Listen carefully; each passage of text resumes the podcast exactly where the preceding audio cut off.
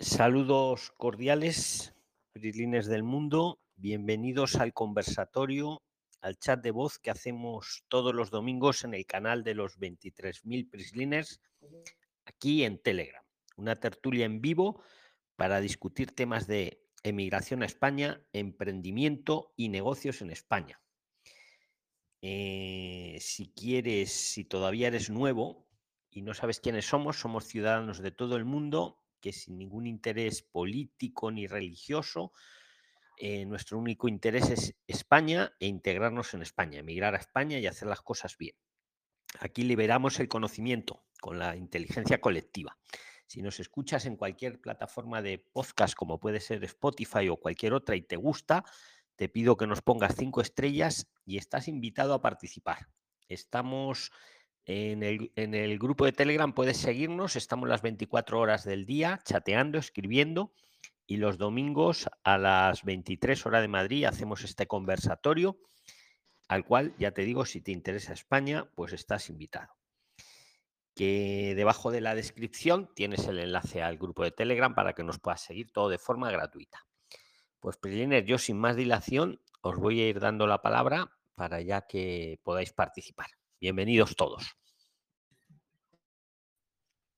Buenas noches, don Luis. ¿Cómo se encuentra?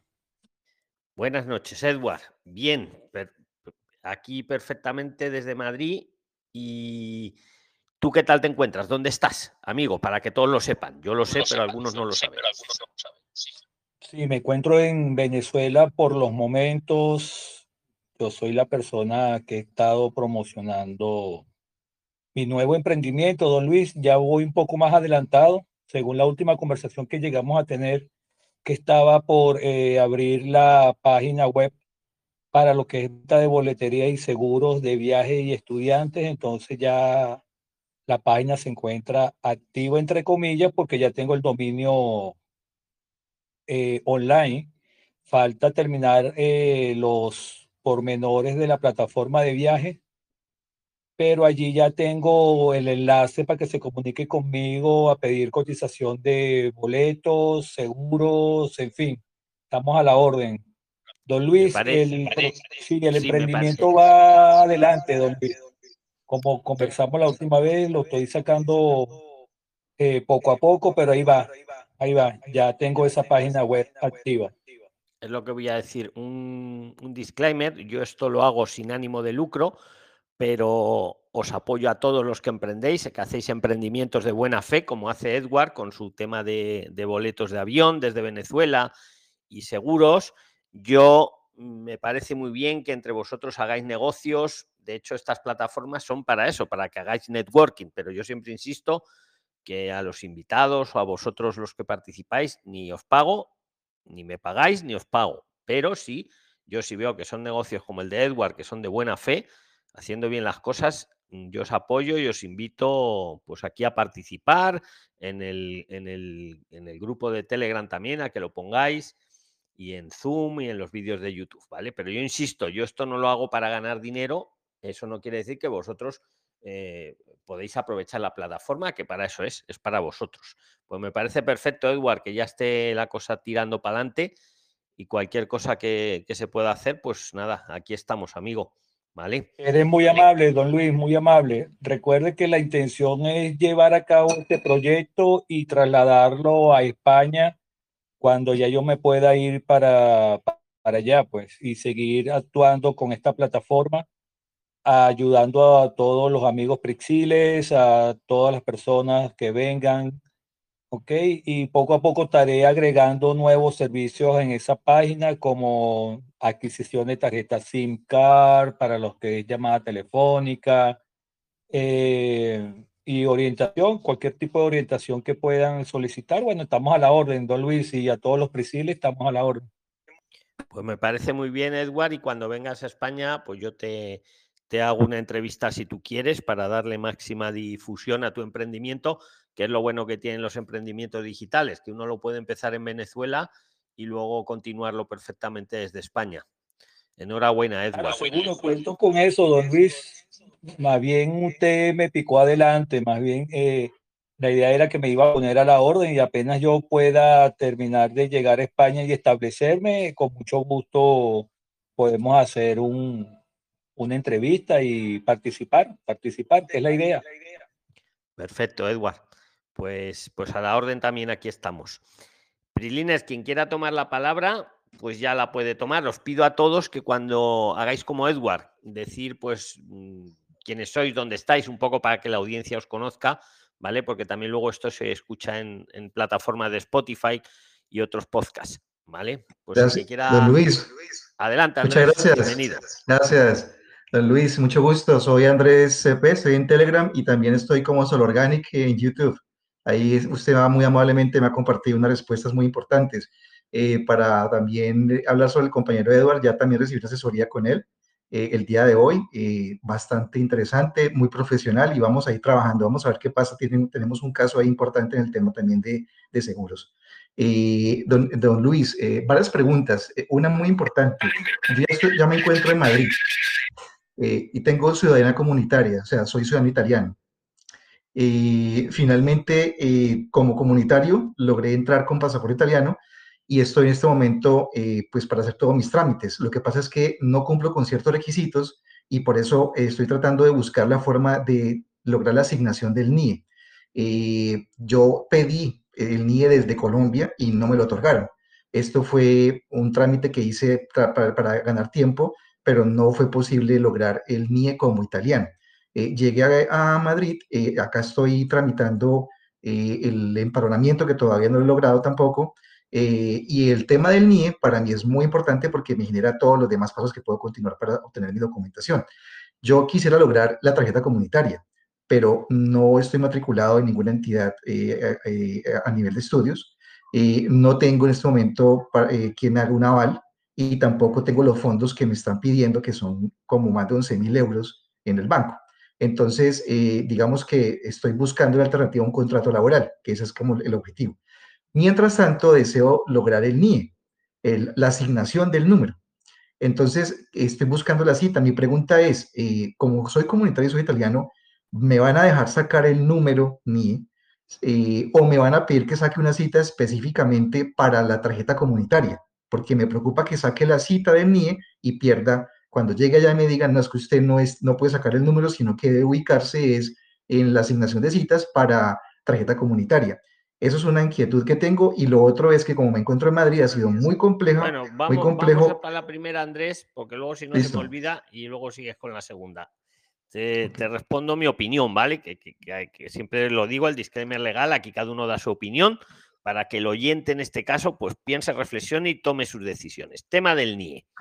A ver, ¿quién puede tener un NIE? Pues cualquier ciudadano del mundo, comunitario o extracomunitario, que tenga un motivo, una razón socioeconómica con España. ¿Vale? Esto os estoy leyendo directamente el BOE, la ley. Ahora, tú preguntas, muy buena pregunta. Bueno, es que si a lo mejor yo voy a pedir el NIE y todavía no tengo la tarjeta comunitaria, me van a decir que me espere a la tarjeta comunitaria. Te respondo, Andrés. Es cierto que un comunitario cuando se saca la tarjeta comunitaria para estar en España, si no tiene NIE, anterior, se lo van a generar en ese momento con esa tarjeta.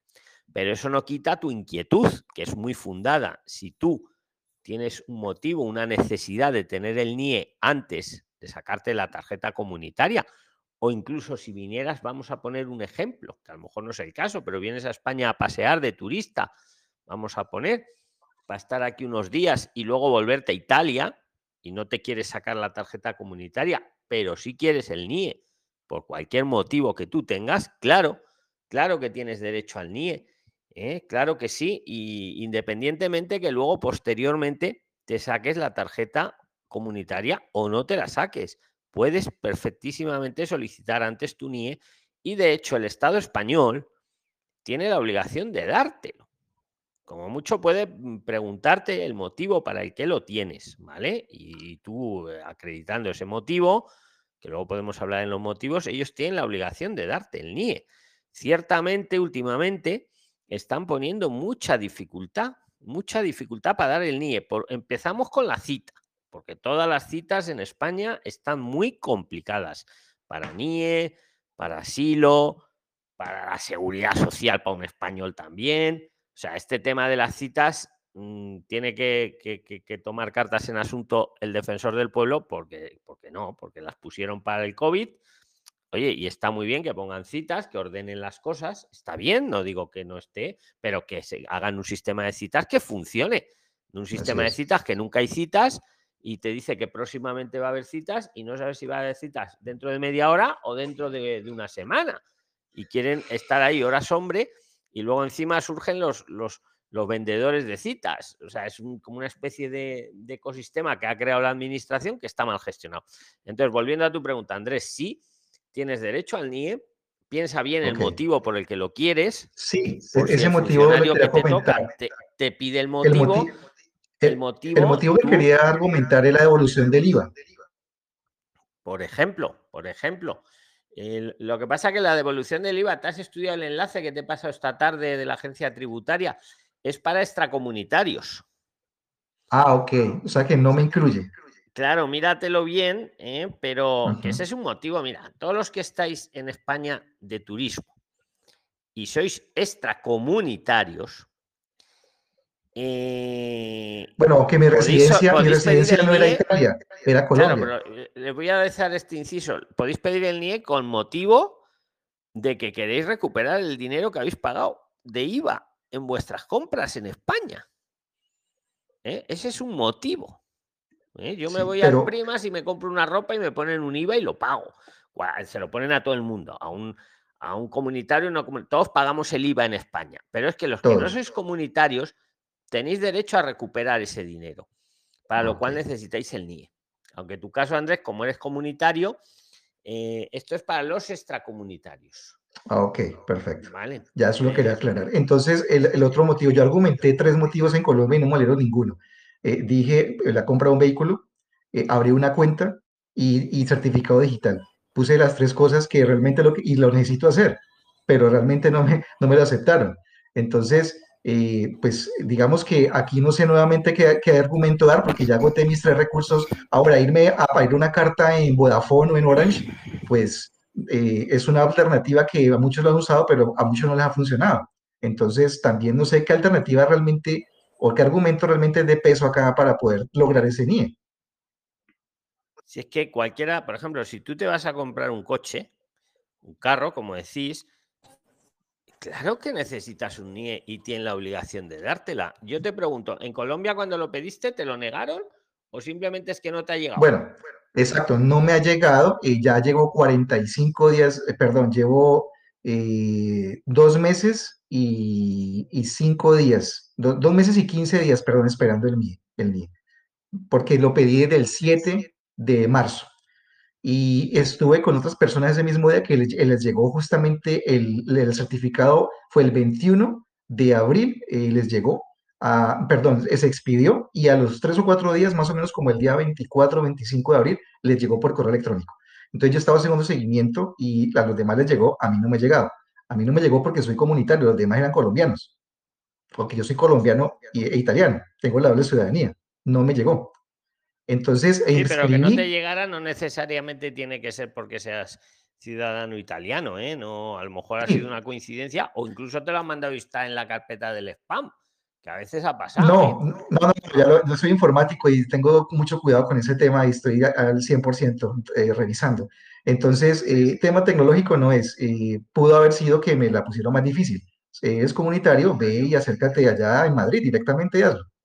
Pues es, lo que te iba a decir que hicieras, Andrés, que, vayas, reclames tu NIE. Mira, de los motivos que has dicho, comprar un carro más que suficiente. Hombre, te pueden pedir, eh, si no se lo creen, que, les lleves un papel del que te va a vender el carro, como que necesita el NIE para hacer la factura. ¿Una cotización? Pero te digo otro, te digo otro motivo más sencillo todavía que ese, que también tú lo has dicho. Certificado digital. Yo me quiero sacar y esto se lo digo a Andrés y os lo digo a todos vosotros, los que lo estáis ahora oyendo en directo y los que lo escuchéis luego en los podcasts como Spotify o cualquier otro. Yo quiero sacarme el certificado digital para realizar mis trámites con la administración española de forma telemática. telemática. eres informático, Andrés, lo sabes. Ese es un motivo más que suficiente y no te lo pueden negar.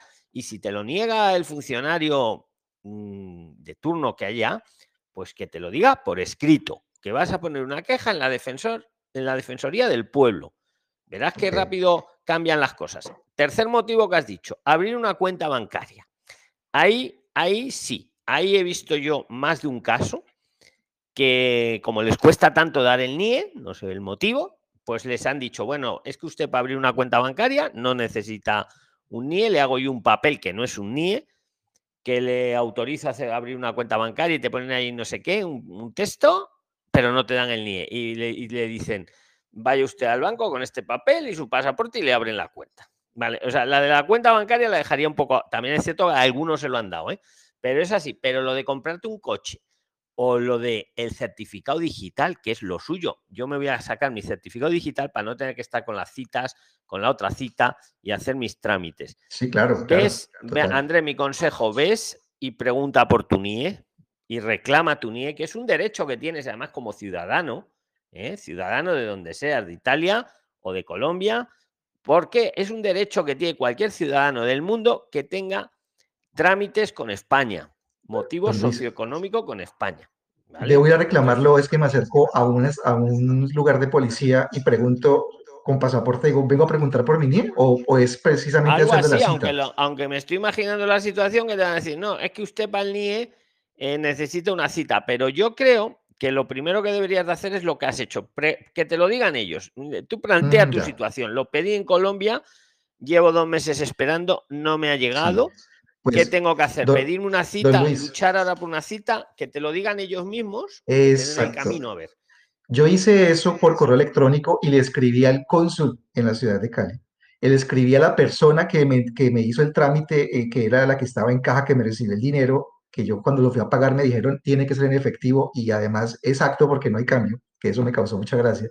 Eh, y pues eh, digamos que ya hice la gestión, escribí correos, pero en Colombia se demoran una eternidad en responder. Y además, desde Bogotá, eh, la persona que envió el NIE, yo tengo el contacto de la persona que recibió también el, NIE aprobado, eh, yo tengo el correo y escribí también diciéndole, mi situación es esta, estoy en Madrid, estoy esperando el NIE que ustedes, que pedí eh, con este argumento, pero no me ha llegado. Y, y, hice la solicitud por la página de extranjería, donde puse mi requerimiento a extranjería envié hace varias semanas la queja pues de que no me ha llegado y me dijeron, me respondieron, debe sacar cita eh, para tarjeta comunitaria, para CUE. Eso fue lo que me respondieron, que uno le dan un número de radicado y allí fue donde yo estoy haciendo el seguimiento porque le, le, hice una, una contrarrespuesta. Le dije, mire, pero mi trámite en Colombia, ¿qué pasó? Entonces, lo que usted me aconseja es que en este momento me acerque ya es directamente a un sitio de policía y ya pregunte, bueno, ¿qué pasa con mi NIE? Hombre, eh, a ver, eh, ellos te intentan derivar a la tarjeta comunitaria, pero yo te digo, y si tú quieres pedir la tarjeta comunitaria de forma telemática con tu certificado digital, ¿cómo lo haces? Teniendo previamente el NIE. Teniendo el NIE, claro. Yo, mira, lo que yo haría, si yo fuera tú, no es, no es un consejo, es mi opinión. yo me sacaba una cita para el NIE y me presentaba a que me dieran el NIE. Y el motivo es que yo eh, quiero pedir mi tarjeta comunitaria de forma telemática, para lo cual necesito mi certificado digital, para lo cual necesito. Correcto. Correcto. Y, eso lo he logrado. En esa, en esa entrevista les decía, mira, lo pedí en Colombia y aquí estoy esperando. Eso lo he logrado. Eso, eso que usted acaba de decir es lo que estoy haciendo y estoy en este momento tramitando la cita porque he visto muchos canales y de hecho pagué un servicio de abogado desde Colombia y lo que me han hecho es que antes me han desalentado. Todos me dicen, hay que hacer el camino de la tarjeta comunitaria. Y por el lado de PRIXLINE es que he visto que se puede hacer lo que usted me está comentando. Entonces, yo voy a hacer esto y le cuento también la historia cómo me va, porque esto ha sido desde Colombia todo un proceso y estoy haciendo el otro lado de la ciudad, de la tarjeta comunitaria, que es sin ningún tipo de requisitos, cumpliendo ninguno, vengo a buscar acá un tema de la, laboral o un tema de estudios. Y por ese lado, ver cómo sacar la tarjeta comunitaria como eh, ya como italiano. Eh, la otra pregunta era respecto al empadronamiento, y ya estás cortica para que sigan también los demás Prixlines, eh, pues porque me da pena también, son muchas inquietudes, que hoy he estado bombardeando su, su, canal con preguntas porque esta semana necesito programarme y hacer muchas cosas. En el tema de empadronamiento, bueno, yo entré llegué directamente por Airbnb, ah, eh, digamos que ahora estoy compartiendo es por, por una persona que, que tiene ya un, un espacio eh, alquilado, pero está de paso. Esa persona no está empadronada. Eh, son dos meses que esa persona tiene el contrato, no está empadronada. Yo no me puedo empadronar aquí donde estoy porque la persona no me puede empadronar y el propietario, pues ya se va, falta un mes y un mes corto para la entrega del apartamento y pues él no me va a empadronar tan fácilmente, pues porque ni lo, no lo conozco y es un tema más por inmobiliaria. Eh, entonces, eh, usted hablaba en, en, uno de los videos que pues la ley dice que no se puede empadronar así sea en una cueva. Lo que pasa es que hay, hay un tema también como, como ético y es, eh, si yo me empadrono sin que la persona se dé cuenta, pues yo hago el trámite, se, quedo empadronado, la persona queda cargada, esa, esa, esa, al propietario le queda cargada que hay una persona o dos personas o tres viviendo en ese lugar, pero no se va a dar cuenta que hicieron ese trámite. Normalmente la persona o el propietario puede empadronar y desempadronar, o sea, puede entrar al sistema y decir cuántos tengo empadronados en mi sistema y los voy a desempadronar, o sea, eso, eso puede presentarse, porque realmente no me gustaría hacer eso de empadronarme sin que la persona se entere. O sea, realmente aquí viene este país a hacer las cosas bien, quiero que las cosas siempre fluyan de la mejor manera y transparente y lo peor que podría hacer sería empadronarme en un lugar donde la persona no se dé cuenta. Eso no lo quiero hacer. Entonces, ¿qué alternativas tengo para empadronarme? Vamos a ver, vamos a ordenar las ideas. No es empadronarse sin que el propietario lo sepa, no es eso. Es empadronarse a pesar de que el propietario no quiere empadronarte. Y ahí, por ejemplo, eso lo estuve yo hablando con Original Black, eh, eh, saludos, que está en la sala, cuando estuve ahí en su peluquería, y yo entiendo la situación. Vamos a intentar desgranar la situación. El empadronamiento es un derecho que tiene la persona. Es, también, es que estamos hablando de derechos, no de caprichos. Si una persona vive en un sitio, en el sitio que sea X, puede ser una cueva o puede ser una habitación o puede ser un palacio, tiene derecho a empadronarse por el hecho de vivir ahí. ¿Vale? Lo normal sería que el que te ha rentado la habitación, pues te, te firme para que te puedas empadronar. Eso es lo lógico y normal. Ahora, estamos asistiendo a que hay muchos arrendadores que no te dejan empadronar. Entonces, ¿qué dices? ¿Qué hago? ¿Qué hago? Hombre, lo que no es es mentir. Eso yo no lo, no lo recomiendo para nada. O sea, si yo... Eh, el empadronamiento sin domicilio, que os quede claro, no es para al que no le quieren empadronar. No, el empadronamiento sin domicilio es para el que no tiene domicilio. Pues lo que decimos, para el que vive en un parque, el que vive en una cueva o vive en un cajero. Ese va al ayuntamiento y dice, mire, yo como no tengo domicilio, pero tengo derecho a estar empadronado porque vivo en esta ciudad o en este pueblo, quiero empadronarme sin domicilio. ¿Vale? no tengo domicilio. pero eso es para el que no tiene domicilio. Vamos a dejarlo ahí. Porque yo hace tiempo os hice un vídeo explicando que existía el empadronamiento sin domicilio y nos hemos metido todos por ahí cuando no nos quieren empadronar. No, luego lo he ido matizando. ¿Vale? Entonces, el que no tiene domicilio vive en un parque, en un cajero, en una cueva, el sin domicilio. El que tiene el empadronamiento y su casero le deja empadronarse, empadronamiento normal. Ahora el caso que tú planteas, que es el más común. Vivo en una habitación y no me deja empadronarme. Está lo que existe el empadronamiento con informe. Con informe, que es lo que yo hablaba con Original Black, que es que tú vas al ayuntamiento y lo cuentas, dice, mira, yo vivo aquí en la calle del PET número 5, cuarto A, pero mi arrendador no me deja empadronarme. Entonces, ¿qué hacen? Dos posibilidades. Una posibilidad, te mandan una carta a la calle del P5, cuarto A, la dirección que has dicho, para ver si es verdad que vives ahí, que te llega, que la firmas y te empadronan. Al arrendador no le dicen nada, ni le van a castigar, ni es que no se va a enterar. Igual se entera porque ve la carta, igual no, no lo sabemos. Pero no es ocultarlo al, al arrendador, es empadronarte a pesar de que el arrendador no quiere. La otra solución que dan otros ayuntamientos es muy bien, págueme usted, creo que son 10 euros, una tasita según cada uno, te mandan a un funcionario un día X, ahí al domicilio, a verificar que Andrés CP vive ahí. Simplemente a verificarlo. Vive ahí este señor, a ver, sí, a ver la habitación, muy bien, muy bien, firme aquí, y te empadronan. Igual está ahí el arrendador en ese momento. Pues bien, no le van a poner ninguna multa ni le van a hacer nada, pero se va a enterar. Es cierto que es una cosa delicada, que es lo que hablé yo con Original Black. Si quiere tomar la palabra, pues que la puede tomar. Porque claro, si yo le alquilo a uno la habitación y le digo que no se empadrone, y luego me manda aquí un funcionario para ver si de verdad vive y empadronarme, aunque yo no quiera, le van a empadronar. Ahora, otra cosa es a ver si el mes que viene te renueva la habitación y cosas de esas, ¿no? O sea, la relación ya personal, que yo ahí estoy de acuerdo porque original me lo dijo, me dice, no, Luis, pero es que mira, y yo digo, ya, ya, si yo también lo pienso, pero yo os estoy poniendo en la mesa las opciones legales que hay.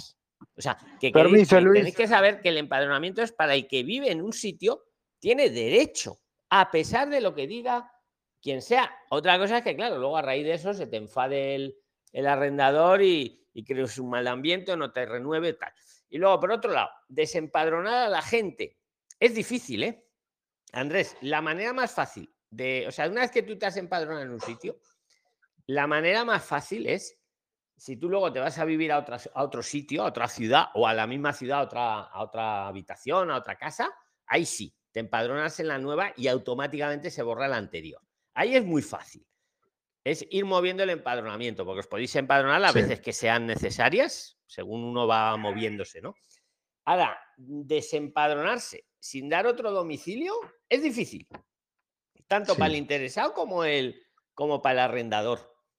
¿Vale? La más sencilla es, yo ahora vivo en la calle del P número 5 y me voy a vivir a la calle de la sardina número 8, me empadrono en la sardina 8 y automáticamente se borra la del 5.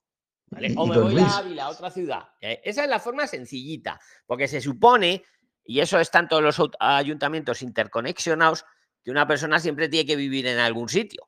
Entonces, en el momento que se empadrona en otro, se le se quita, se da de baja del anterior. Ahora, como no te empadrones en otro lado, es, es, complicado. Es complicado. Hay que, hay que pedirlo. Es difícil, ¿vale? Se puede, pues, pero es difícil. y por cierto, hay otro empadronamiento que no se ha hablado, no se ha hablado. Que os lo digo ya muy rápido y ahora sigues, Andrés. Que es cuando hacen censos. De ah, repente cogen a lo mejor un barrio de Madrid y hacen un censo a ver los que viven. Y visitan todas las casas de ese barrio, todas. Aunque no Y entonces ahí van empadronando al que no esté empadronado. Ese es, como con funcionario, pero que no le has llamado. Sí, sí, así, a, sopetón. Van a todo el bloque. A ver, empadronado, empadronado. Ah, tú no estás empadronado. Ah, tú vives aquí. Pues te empadrono. Lo hacen a nivel censal. Lo que pasa que eso, eso lo hacen los ayuntamientos cuando ellos quieren, no, no se provoca. un, amigo muy cercano que vive en Robledo de Chabela se ofreció a empadronarme y estuvo justamente en el ayuntamiento averiguando y le dijeron, usted aunque tiene contrato, usted no puede empadronar, tiene que ser el propietario. Le dijeron que en Robledo de Chabela no empadronaban en el ayuntamiento. Entonces él quedó, me dijo, yo quisiera de mil amores empadronarte, pero no puedo. Entonces queda, yo también quedé como que, bueno, ¿qué hacemos en este caso? Porque la opción está, pero, pero el ayuntamiento no quiere y la ley pues dice otra cosa. Entonces aquí como que la ley dice una cosa y en la práctica pasa otra. Es que, es que ya es, lo que dice la ley, pero luego hay que saberlo defender. Es como lo del NIE.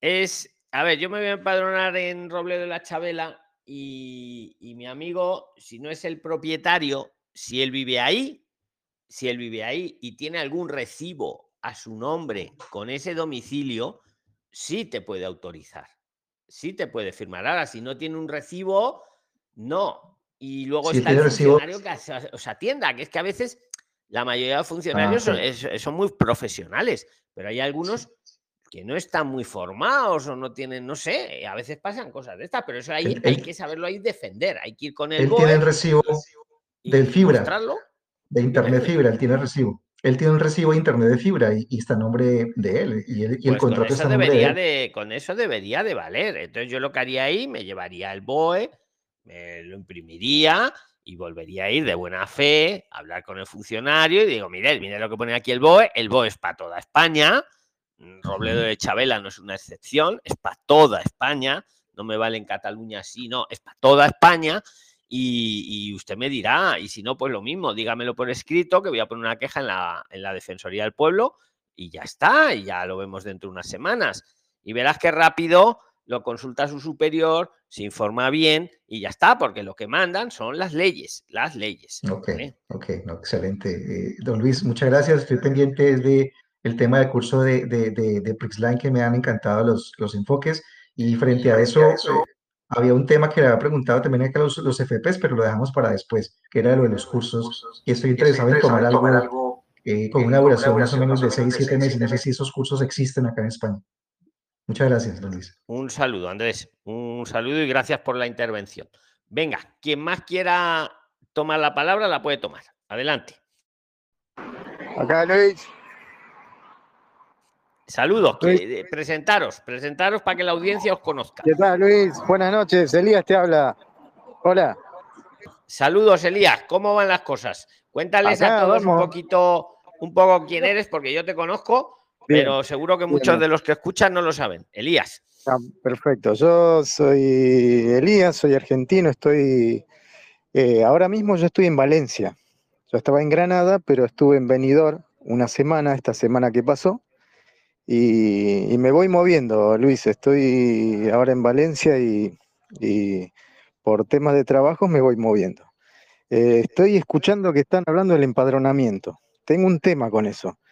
¿Cuál es, pregunto, eh, con respeto, cuál es la desesperación del empadronamiento? Yo llevo dos meses sin empadronarme y estoy avanzando con todos los trámites hasta el sello de, de extranjería, ya está, ya hice otra, amplié la, documentación, la presenté, me pusieron otro sello más, como que amplié documentación, y ahí va. O sea que empadronarme me voy a empadronar, pero me la estoy jugando más por o estancia o residencia por, por, por máster o por contrato laboral de prácticas. Entonces yo voy apuntando a eso. No sé en qué tema se necesita el empadronamiento. Como ¿quieres, ¿eh? ¿quieres decirle a toda la audiencia que tú has presentado la estancia por estudios, como nos comentaste en el conversatorio de la semana pasada, creo que fue, sin necesidad de estar empadronado, ¿cierto? Sin necesidad, no, no es un requisito. Es que es así, el empadronamiento es necesario para muchas cosas, por ejemplo, para el tema de la sanidad, para el tema de la sanidad, es, es beneficioso para vosotros porque ya indica que estáis en España de manera inequívoca. Exacto. Pero para presentar la estancia, o incluso, o incluso, Elías, para pedir un NIE, que en algunas comisarías están pidiendo empadronamiento para pedir un NIE, no. Me explico. Poneros en el ejemplo del turista, el turista que viene a pasear a España un mes, ese no se va a empadronar. Compra cosas, se gasta, paga IVA y él quiere que le devuelvan el dinero del IVA en el aeropuerto al volverse en su país tax free, que se llama tax free. Necesita el NIE. Me voy al Primax. Eh, hágame el impreso para el tax free, para que me devuelvan el, IVA luego en el aeropuerto. Deme usted su NIE. Me voy a la comisaría por el NIE. ¿Está usted empadronado? No, ni me voy a empadronar. Yo estoy en Madrid de paseo. ¿Me explico? ¿Veis por qué no es necesario el NIE para el empadronamiento? Ni siquiera para presentar la estancia. Para la sanidad sí. Para matricular Pero Luis, el seguro social de, perdón, el seguro, el seguro que nos piden para la estancia, ya tenemos un seguro ahí. En, mi caso es un seguro completo y ya va a correr de aquí a unos días, o sea que tampoco eso. El empadronamiento sí que está bien, te lo piden para la tarjeta sanitaria y si querés comprarte un auto, un coche, también te piden Sí, o para cualquier factura, o para el wifi, o para el celular o para, yo qué sé, vamos, es algo... Domicilio yo tengo, que tuve que poner un domicilio para, para que me, te piden ¿no? un, domicilio para que llegue las notificaciones o un correo electrónico y es el formulario que se requiere. Un segundo, Elías, le voy a dar un segundito solo, le voy a dar la palabra a Eliana, que creo que quiere decir algo. Eliana Rincón, ¿qué querías decir? Perdona. Sí, eh, quería comentarle referente al empadronamiento, lo piden para poder matricular los niños al colegio.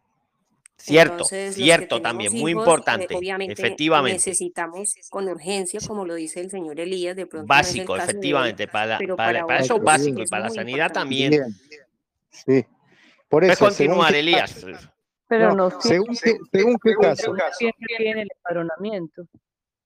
Por, sí, está bien lo que dice el empadronamiento para los A ver, niños. que el empadronamiento según es, necesario que lo tengáis y tenéis un derecho a tenerlo, pero también que, que- claro, que os quede claro que, oye, que, Que para tampoco- presentar una estancia no es, no es No. obligatorio tener el empadronamiento o para pedir un NIE tampoco. Para el colegio Es- sí, para la sanidad también. Bueno, eh, no, eh, no quiero que malentiendan que soy un negado al empadronamiento. No me llegó y punto.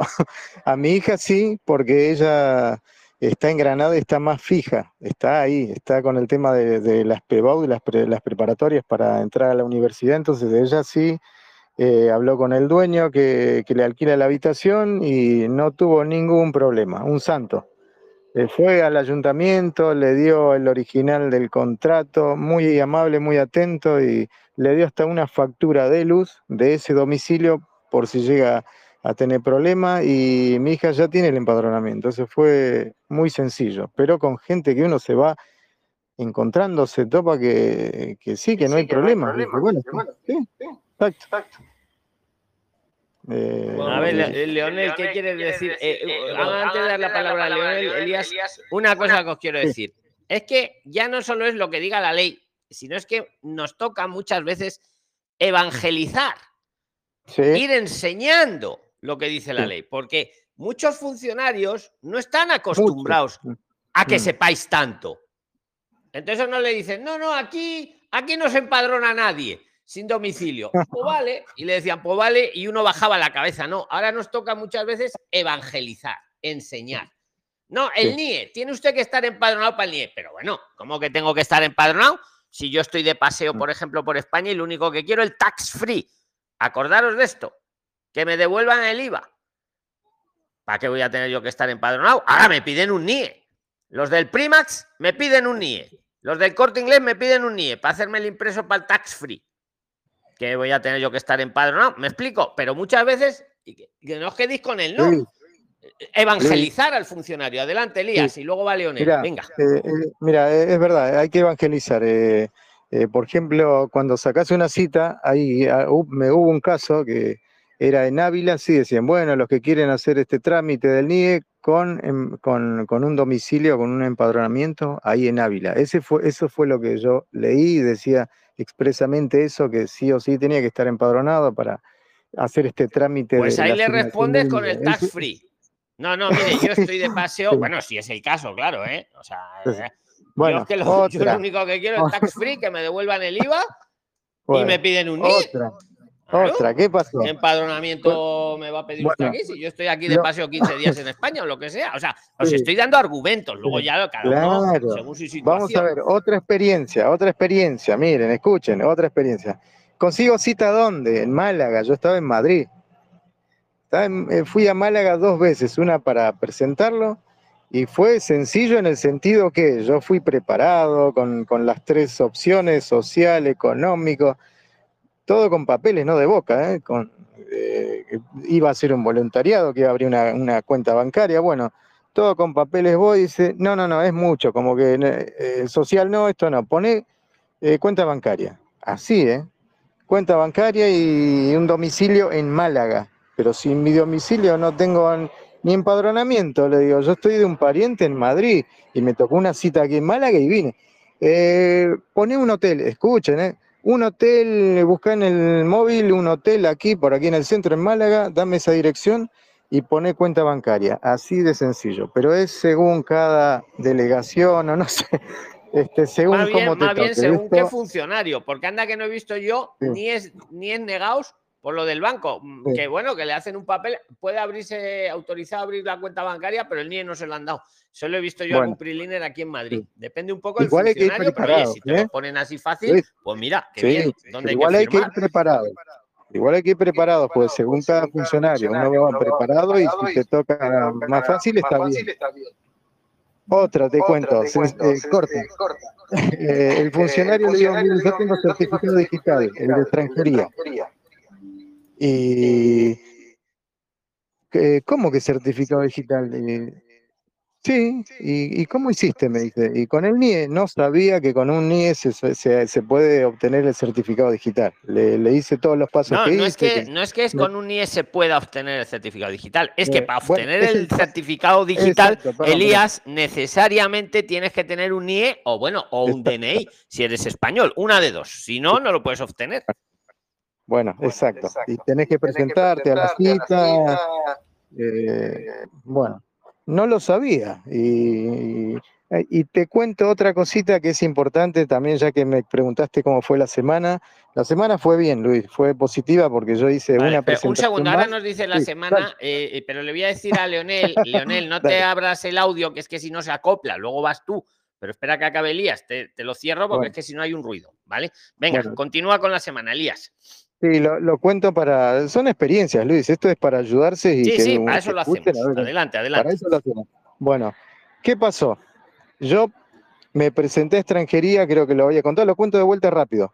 Fui a extranjería el jueves pasado y estaba medio desesperado, pero ¿cómo hago que me faltan cosas? Me falta la postilla de, de los antecedentes penales, que no me llega, que no me llega, pero lo tengo. Me pasan los 60 días, estaba así medio desesperado y me atendieron, me hicieron pasar, muy amables, sin cita, sin nada, y me dieron entrada y me pusieron un sello. Me dice, esto está incompleto, pero lo completas otro día. Venís el lunes, sacas una cita y lo completas. Fue lo que hice este lunes eh, de esta, esta que pasó esta semana. Del jueves al lunes presenté más cosas, el seguro médico y demás, y bla, bla, bla. Eh, eso en mi caso, que fue presencial, con todos los papeles y sacaron fotocopias y, y como que me abrieron un expediente y, y bueno, me, me pusieron el sello de entrada y, y ya tengo un número de expediente.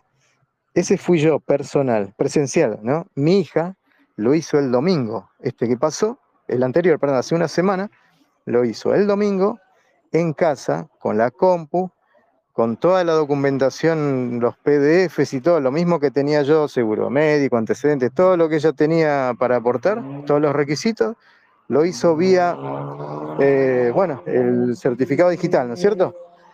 ¿Qué pasó? Le respondieron el jueves, en cinco días, Luis. ¿Qué le respondieron? Increíble, sí, por eso. Y yo sigo esperando.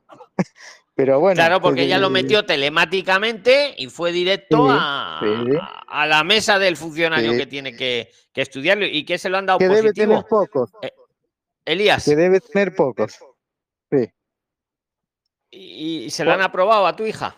No, no, no, no, no, aprobado no, le dijeron, te falta la matrícula y la postilla de los antecedentes que tiene que llegar de Argentina. Bueno, eh, le dan un tiempo, eh, son conscientes que las fechas no son para septiembre, en julio y eso, entonces como que van a esperar la matrícula de la universidad, pero la que le toman de momento es una matrícula que ella está haciendo un curso intensivo de selectividad.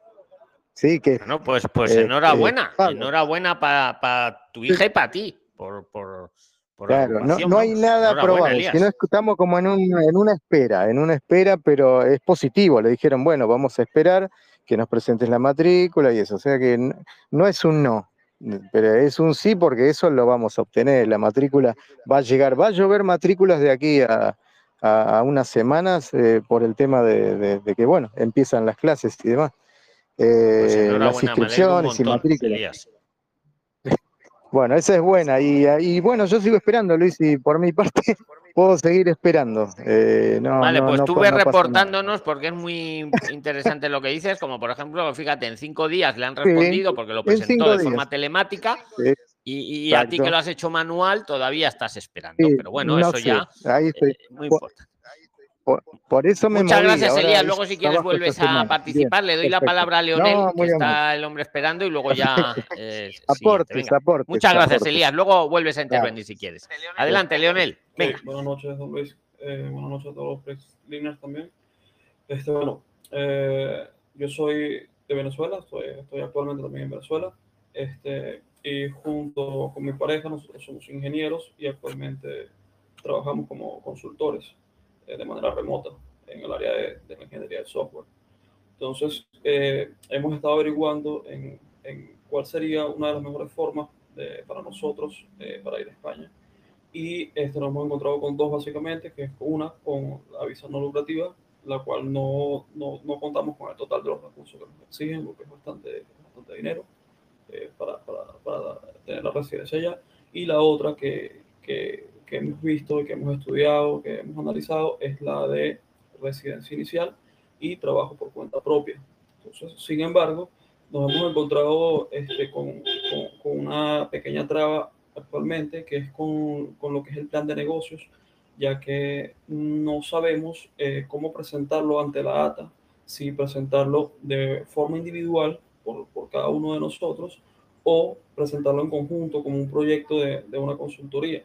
Sin embargo, con esto último, este, la cuestión es que nosotros no, no estamos interesados en, en, abrir una sociedad todavía en España, ya que este, eh, eso viene, viene a tener sentido cuando, cuando el nivel de facturación eh, empieza a ser un poco más, más alto, eh, por, porque te ahorras impuestos. O sea, el, el, el impuesto que te cobran es, es, menor a partir de cierto rango, al cual todavía nosotros no llegamos.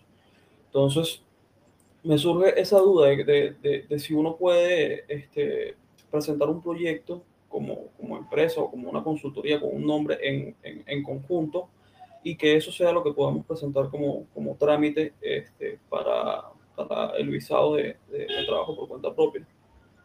Esa sería mi pregunta y adicional a esa tengo otra, pero me gustaría que me... Sí, vamos con esa primero. Por Alex, porfi, bájate el, ciérrate el audio, que si no se oyen ruidos, ¿vale? Luego, o sea, cerrar siempre el audio, excepto el que habla, como hago yo también. Entonces, mira, Leonel, muy interesante tu pregunta. Si un plan de negocio eh, valdría para dos personas o, o, o, habría que hacer dos planes de negocio, va a ser lo mismo, ¿no? Vais a, a dedicaros a lo mismo, Leonel. Tu pareja y tú. Sí, no, te pregunto que eh, lo que vais a hacer es lo mismo, ¿no? Hola. Sí, te oímos, Leonel. ¿No me oyes?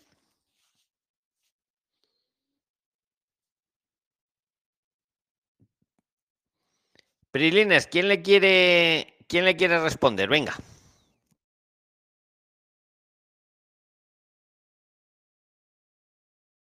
Bueno, pues te respondo yo. Leonel, es que es importante saber lo que vais a hacer. ¿Aló? ¿Me escuchan? Sí, yo sí te oigo. Lo que no sé si tú nos oyes o me oyes a mí. Priliner, ¿quién quiere tomar la palabra? Luego respondo a Leonel, a ver si, si arregla lo del, lo del audio. Hola. Luis, Hola, adelante. Luis. Doris. Eh... ¿Quién, ¿Quién habla? Venga, yo, adelante. Yo, Luis. Luis, eh, pues quiero comentarles un poco mi caso. Eh, pues lo que pasa es que yo llegué hace un mes con mi familia, con mi esposa y con mi hijo. Eh, estamos en Valladolid. Eh, pues nos eh, sacamos el, el, lo estamos haciendo por el asilo político. Eh, ya tenemos eh, el manifiesto, pues aún no tenemos todavía el NIE, pero estamos acogidos por una ONG. Vale, espera un segundito, Alexander. Ahora vamos sí. con lo tuyo. Voy a ver si Leonel ya escucha. Leonel, ¿me escuchas? Eh, sí, sí, ya lo escucho. Vale, eh, no sé te si estaba preguntando. Ahora luego va, voy, vamos con lo tuyo, Alexander, para ir cerrando temas. Que es que como no nos escucha, eh, Escucha, te estaba preguntando, el emprendimiento de tu pareja y el tuyo va a ser lo mismo, ¿no? Sí, correcto. Eh, de hecho, es lo que, lo que realizamos actualmente. Yo, a ver, te doy mi opinión. La pregunta, o sea, la observación es muy buena. No vais a hacer una empresa de momento hasta que alcancéis un nivel de facturación X para que sea rentable. Yo pienso que sí, que valdría el mismo plan de negocio. Lo que, lo que habría que hacerlo, digamos, mm, como doble. O sea, el plan de negocio para ti y el plan de negocio para tu pareja, poniendo que lo vais a hacer que lo vais a hacer conjuntamente. Yo creo que debería de valer. Hombre, si quieres ya la... También valdría dos planes de negocio individuales, aunque serían lo mismo. Eh, te digo una cosa, tú por lo de hacerlo conjunto separado es para ahorrar costes del plan de negocio, ¿no? Supongo. Este, sí, y también con vista a, a bueno, yo te doy un tip. Uno, yo te doy un tip. Mira, si quieres, a ver, lo que yo haría para pa curarme en salud, como va a ser lo mismo, pues me hago el plan de negocio, por ejemplo, para mí, y luego como va a ser lo mismo, eh, para tu pareja es lo mismo. Lo duplicas, cambias los datos de la persona y, y digamos que por el precio de uno te has sacado los dos planes de negocio. Creo que hay una asociación que si te haces tú el plan de negocio por validarlo, no era gratis, pero creo que eran 40 euros, un poco como la voluntad, ¿vale? Pero si no te quieres gastar 80 euros y va a ser lo mismo, pues como va a ser lo mismo, es que te vale, lo puedes copiar. También, dicho esto, yo no te quiero decir que no valdría un plan de negocio para los dos. Podría valer, podría valer, pero estamos ya otra vez con lo del funcionario pijotero. A ver si nos va aquí a... Pues chico, yo lo duplicaba y ya está, porque va a ser lo mismo, ¿sabes? O sea, yo lo que haría. ¿Quieres Ok, decir algo vale. más o le doy la palabra a Alexander, Sí. Leonel? Tenía, tenía una, última, tengo una última pregunta que ya es un, es un caso, o sea, es- solo aplicaría para mí, no para mi pareja. Sí, sí. Este, dado que yo soy descendiente de una persona española, pero yo nunca opté a la nacionalidad porque era mi abuelo y mi madre nunca obtuvo la nacionalidad, entonces yo no puedo obtenerla por ella. Entonces, eh, sin embargo, he estado averiguando y en el Código Civil hay un artículo del 22 que te indica que aquellas personas que sean descendientes, este, hijo o nieto de, de un nacido este, español, este, puede optar a la nacionalidad española este, luego de, de haber residido en el país legalmente por un año. Entonces, este, se, acorta ese, ese, ese periodo de dos años a un año, en mi caso, por ejemplo.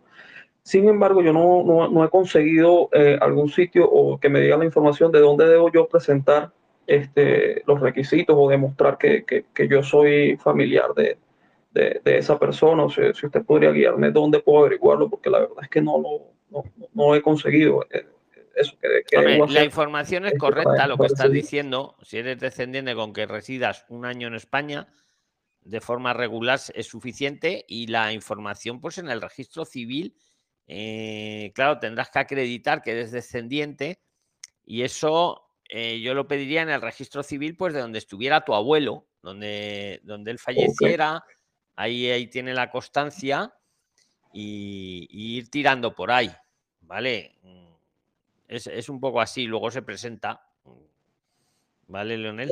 Pero sí, es, correcto. Con un año de residencia te va a valer. ¿Vale? Estáis en Venezuela, ¿no? Estáis en Sí, sí, Venezuela. correcto.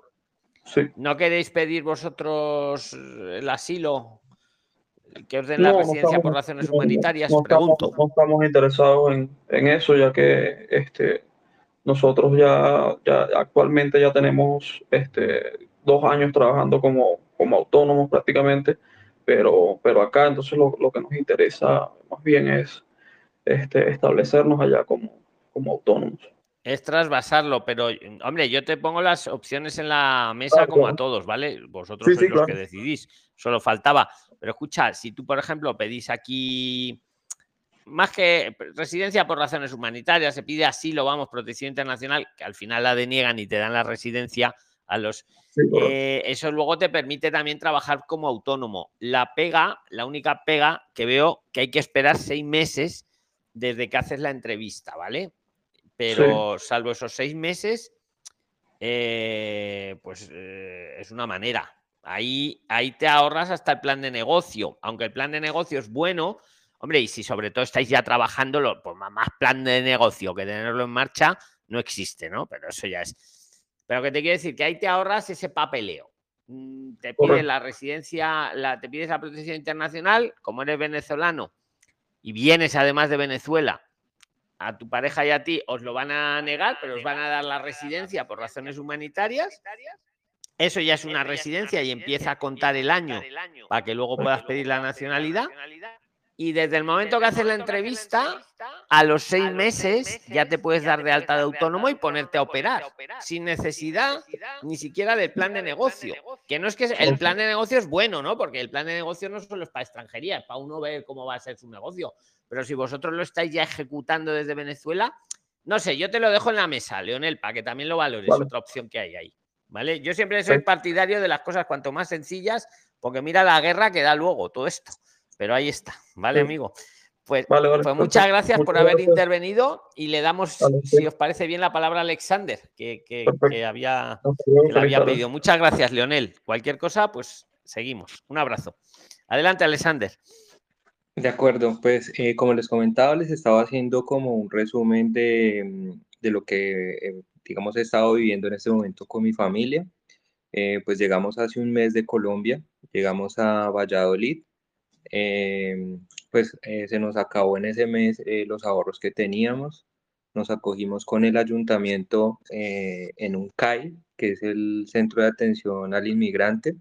Allí nos acogieron y nos dieron, nos ubicaron en un hostal y mm, nos, pues, para que nos coja una ONG.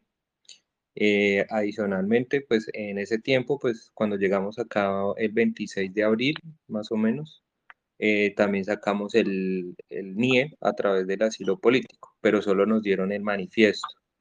Eh, ese manifiesto nos, nos programaron la cita hasta diciembre. Entonces nosotros estamos un poco preocupados porque nos dicen que con ese, con ese manifiesto pues no podemos hacer nada, o sea, de trabajo, no sabemos nada de, de qué vamos a hacer, pues nosotros estamos preocupados porque pues no tenemos dinero en este momento.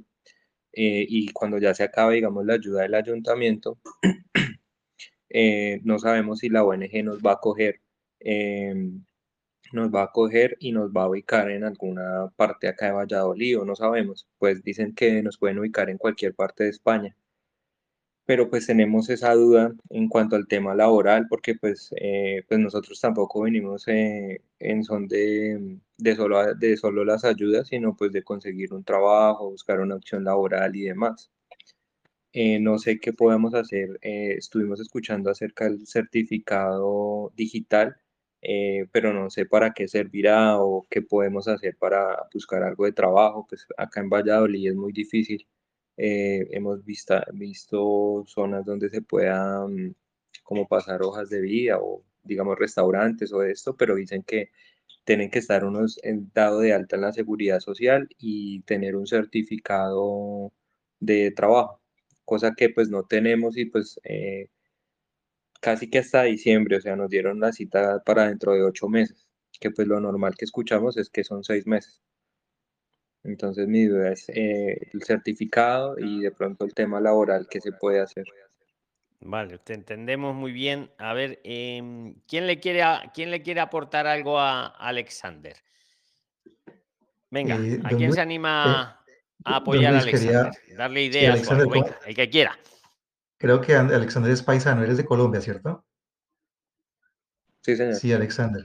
Bueno, no, pues una, algo que de pronto espero te pueda servir es la ONG Médicos del Mundo. Eh, en Valladolid tengo entendido que ellos tienen también sede. Con ellos puedes ir para ir pensando en lo que es la, el tema de salud, porque si tienes alguna emergencia en el tema médico, que es muy importante, que por favor tengas un, plan de una vez pensado. Creo que uno con salud tiene trabajo. Sin salud no hay trabajo. Entonces, estés de pronto buscando una alternativa que ellos te pueden orientar y te pueden ayudar para por lo menos ver qué opciones tienes en el tema de salud. Sé que, que anteriormente, hace unos años, ellos estaban ayudando a tramitar la tarjeta sanitaria. ¿Ok? Sí, ah, bueno, eh, ahí aclaro también algo el ayuntamiento pues ya nos dio el empadronamiento pues para el tema del colegio de mi hijo y ya tenemos también la tarjeta sanitaria. Ya eso ya, eso ya lo hemos avanzado. Sí, señor. Entonces esa parte es muy importante que lo tuvieras. Ok. Yo, Alexander, te invito que pongas un, un post, un escrito en el grupo de Telegram, pues pones que eres Alexander, que estás en Valladolid, pones un poco tus habilidades y, tu número de celular, todo que no sea muy largo para que quepa luego para Twitter.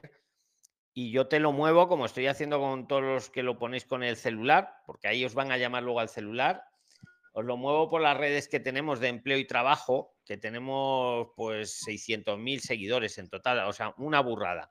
Entonces, sí, que tienes que poner un pequeño post, pues diciendo, soy Alexander, estoy en Valladolid, estas son mis habilidades, ¿eh? así sintetizado, y el, y el móvil, y te lo voy moviendo. Yo creo que lo que te urge a ti ahora es el trabajo, bien en A o en B. En A efectivamente no lo vas a poder tener hasta que pasen seis meses. Seis meses desde esa segunda entrevista, que tenéis que tener cuidado los que todavía no lo habéis hecho, eh, hay, hay sitios que te dan la segunda entrevista, pues como le ha pasado a Alexander. Y luego desde esa segunda entrevista hay que esperar los seis meses.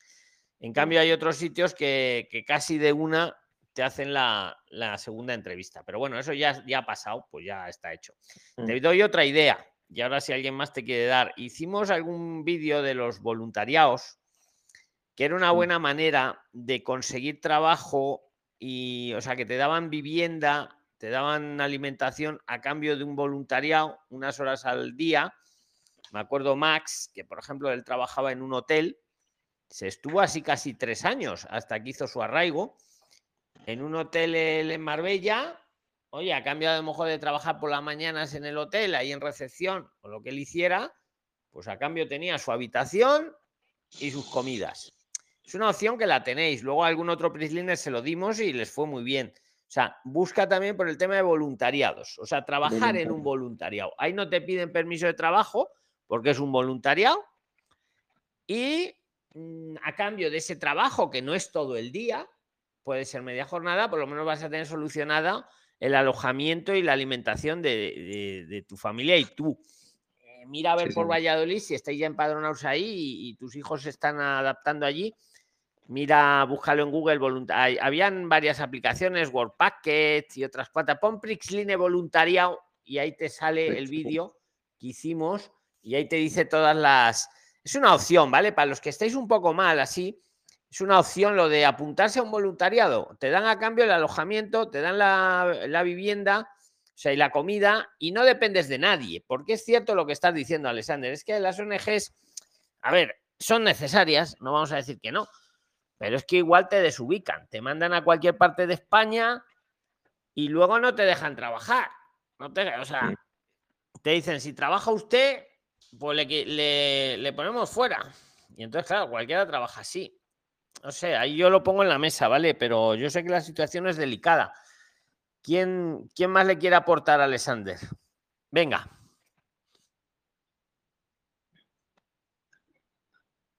En mantenimiento, en estos hoteles y eso.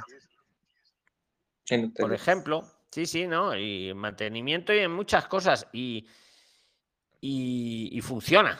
Alexander, yo esa idea ahí la tenéis, ¿vale? O sea, lo del voluntariado, buscar Work Packets, poner, veros el vídeo, Prisline voluntariado, que ahí Max lo explica muy bien, ¿vale? Porque él lo estaba haciendo, además, lo hizo. Y luego, por Sí. cierto, él se hizo al final su arraigo social, se lo hizo él mismo, como autónomo, ¿vale? Se presentó un plan de negocio y se lo aprobaron. Pero estuvo tres años trabajando en un hotel. Yo digo un hotel, pero pueden ser muchas más cosas. Mirarlo porque es una opción, ¿vale? Para lo, cuando no encontráis trabajo, en eso eh, como voluntario hay, hay y, y te queda luego la otra media jornada para que tú hagas lo que lo que, claro. lo que quieras, otro trabajo. Yo no os digo que trabajéis en B, no os lo puedo decir. Vosotros sí os lo podéis decir, por eso os invito a hablar. Yo no puedo decíroslo porque luego me tiran a mí de las orejas los de migración, pero que sepáis que en España mucha gente trabaja en B. Eh, todo el tema de limpieza de hogar, cuidado de ancianos, la mayoría de las personas están trabajando en B, españolas incluidas. En No digo que lo hagáis, pero veo que el mucho trabajo. 80% de las empleadas de hogar, el 80% Agricultura no está en la seguridad social. No digo que lo hagáis, pero os, os lo doy el dato para que lo valoréis, que se puede encontrar trabajo, a lo mejor tu mujer, tema de esos temas, ¿vale? Mm, Yo te invito, yo te muevo por Twitter las, los, y, y a ti, Alexander, y a cualquiera, ¿vale? Si, que, si queréis eso, ponerlo en Twitter, o sea, escribirlo aquí que yo os lo muevo. Adelante, Edward, o el que quiera tomar la palabra.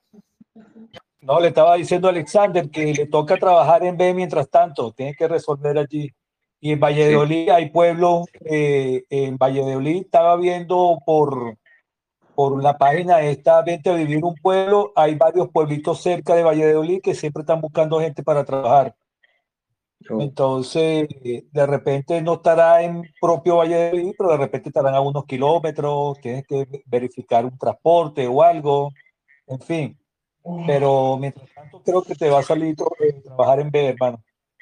bueno. Mira qué No, buen sí, dato ya- te da Edward, que te- yo eso, por ejemplo, no te lo podría decir, pero estoy de acuerdo. O sea, Sí. entenderme. Por eso os pido que ayudéis a Alexander.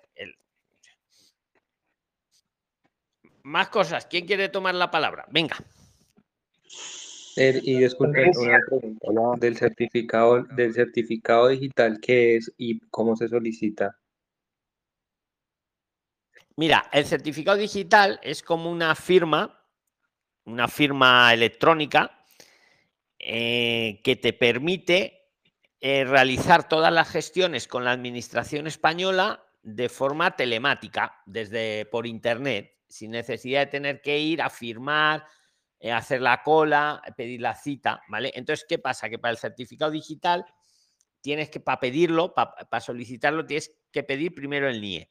Y ya cuando tienes el NIE, puedes pedir el certificado digital y es lo que decíamos al comienzo del, del conversatorio. El que no lo haya escuchado, que lo escuche luego, que se queda grabado tal como lo hacemos, no borramos nada. Tal cual, sin ninguna edición, se sube. Entonces, es una herramienta, Alexander. El certificado digital, todos los que no sepáis lo que es, es una herramienta que os permite mm, demostrar ante la administración, pues que soy Alexander Mondragón y pido pues Ah. esto, esta estancia o pido esta otra cosa o lo que sea, ¿vale? Entonces es muy es una herramienta que al final todos la vamos a tener que tener, porque es que es, es lo suyo. Pero claro, es para que nadie se haga pasar por ti en un trámite. Entonces, cuando tú tienes tu certificado digital, firmas digitalmente por internet que eres Alexander Mondragón y lo puedes aplicar para muchas cosas. Vamos, para muchísimas, ¿vale? Es, es recomendable, aunque yo creo que ahora en tu caso, sobre todo, lo que te urge es el trabajar, ¿vale? Porque también te digo una cosa, y os lo digo a todos, cuando ya hagáis la entrevista de asilo, si no tienes el NIE, te lo van a dar. Y ya con el NIE, sacarte luego el certificado digital es muy fácil. Es ir a un punto de verificación con tu pasaporte y tu NIE y te lo dan, que no es difícil, ¿vale? Y no es ahora lo que te urge sobre todo, pero bueno, ahí Sí, está. Yo, ahora focalízate sobre todo en lo del trabajo, en lo de los voluntariados, lo que te ha dicho Edward y en, y en escribir el post que yo te lo muevo por Twitter también, ¿vale? Muchas gracias a todos y Luis, muchas gracias. Un abrazo, Alexander. Estamos aquí las 24 horas chateando, ¿eh? Para cualquier cosa. Que Gracias. lo sepáis todos. Don Luis, ¿Quién una más toma inquietud. la que- palabra? Venga. Luis, Una- una buenas inquietud. noches. Pero Vamos a dejar a a Alex, que como nos ha puesto la cámara, Alex Soste, y luego el de la inquietud. Venga, adelante, Alex. Hola, buenas noches. Eh, es que quiero comentarles una cosita, a ver quién me puede sacar de una duda. Yo vine en el 2018 a España, estuve un año y ocho meses, todo el tiempo estuve empadronada, eh, pero tuve que devolverme pues por una calamidad familiar, tuve que devolverme a mi país, Colombia. Eh, eh, ahoritica, pues con la situación en Colombia tan difícil que ha estado, decidí devolverme. Cuando yo salí, perdón, la primera vez cuando yo salí de España, me pusieron una beta de cinco años. Pero pues ahorita realmente yo ya llevaba, lo que yo llevaba en Colombia, apenas trabajé, que fueron dos años y medio, apenas trabajé eh, dos meses, o sea, no fue imposible conseguir empleo en Colombia. Y con lo de la pandemia, pues peor. Eh, pues me sufrí un robo, me robaron mis papeles, eh, saqué un nuevo pasaporte y eh, decidí pues arriesgarme a volver. Si me devolvían por la beta, pues ni modo, pero mi idea pues también igual siempre fue quedarme acá y vivir acá, pero por una calamidad familiar me tuve que devolver. Entonces mm, llegué, llegué a Francia y pues mi idea era pedir asilo en Francia. Pero pues la verdad por el idioma se me dificultó un poco, entonces decidí venirme para acá, para España, y yo llegué aquí el 30 de abril con la idea de pedir asilo. Pero quiero saber si yo, o sea, si el gobierno español tiene toda mi información y al yo pedir asilo, puedo tener una dificultad y hasta una expulsión del país. O puedo pedir asilo porque pues tengo un nuevo pasaporte, no sé qué hacer. A ver, vamos a, ordenar ideas, Sales. El asilo, ¿quién lo puede pedir? Cualquier ciudadano del mundo que considere que tiene, que amerita, que amerita para ello. Vamos a decirlo bien. Independientemente de por dónde haya pasado, de dónde haya estado, de dónde haya dejado de estar. Hablo de pedirlo. ¿Quién lo puede solicitar? El ciudadano que amerite para ello. ¿Vale? Siempre os digo, para que luego no los abogados del Estado no, no digan lo contrario, aquí no promovemos que la gente pida el asilo como figura migratoria, que quede claro. El que amerite para ello. ¿Quién amerita para ello? pues cualquier ciudadano que su país no le ofrece garantía, seguridad respecto a su integridad física. ¿Vale? Entonces, si tu país no te protege y, y buscas refugio y llegas a España, pues puedes pedirlo, puedes pedirlo. Ahora, dicho esto, una vez que uno lo pide, el Estado te lo podrá dar o no. Eh, tiene la obligación, según el convenio de Ginebra, de estudiar tu solicitud. Y además de estudiarla de forma individual. Alex, no vale, no, no, está como viene por Francia, no, no. Tiene que ver, tiene que ver qué ha pasado. Para lo cual tú antes se lo tienes que haber relatado o contado. Según tú lo relates o lo cuentes, ellos ya decidirán si te lo dan o te lo deniegan. Vamos a poner el peor de los casos, lo que te da miedo, que te lo denieguen. Te lo deniegan, te van a, dar una carta diciendo que te lo han denegado, o te ponen en el BOE si no te encuentran, y que te tienes 15 días para irte de España. Te lo dicen así, pero mm, no mandan la policía y te, mandan, te montan en un avión, no, tranquila. Y si uno no se va en esos 15 días, tampoco es una cosa ilegal, no entra en una situación de ilegalidad entra en una situación de irregularidad administrativa. Me explico. Cuenta el arraigo social. A los tres años podrías pedir el arraigo social o incluso el arraigo laboral, si te ha dado tiempo a trabajar y hay unos requisitos, ¿vale? O sea, por miedo no dejes de pedirlo. Ahora, también te digo, no lo pidas como figura migratoria, pídelo si tú piensas que ameritas a ellos. Claro, ellos te van a preguntar, pues yo qué sé, o tendrás tú que explicar que por qué no lo has pedido en Francia, que no sé qué, eh, la von der Leyen, esta, como se llame, la presidenta de la Comisión Europea, eh, quiere quitarlo del pacto de Dublín y quiere de. pues, lo, que pasa es que lo está quitando desde hace un año, que si uno da lo mismo que uno entre por Francia y luego venga a España y lo pida en España, que si entra por Alemania, lo quieren quitar. O sea, digamos que ahí el tiempo está a tu favor. Eso es lo que quiero comentarte, Alex. ¿Alguien le quiere comentar algo más de este tema, Alex? A ver, yo si me meto, Luis. Métete. Eh, a ver, eh, eh, eh, dijo que ya, ya tenía un asilo en Francia, ¿verdad? Aprobado. No, no, no, no, no, no. Yo no tenía un ah. asilo en Francia. Yo estuve aquí ya radicada en España hace dos años y medio y antes, de, o sea, duré casi dos años aquí en España, del 18 al 20. Lo entendí. Mm. Ok. En Francia. Y en ese momento, espera, y en ese momento todo el tiempo estuve empadronada. Entonces, yo también quería saber era eso, si de pronto iba a tener dificultades administrativas o legales respecto a eso. Pasó cinco años, no sé.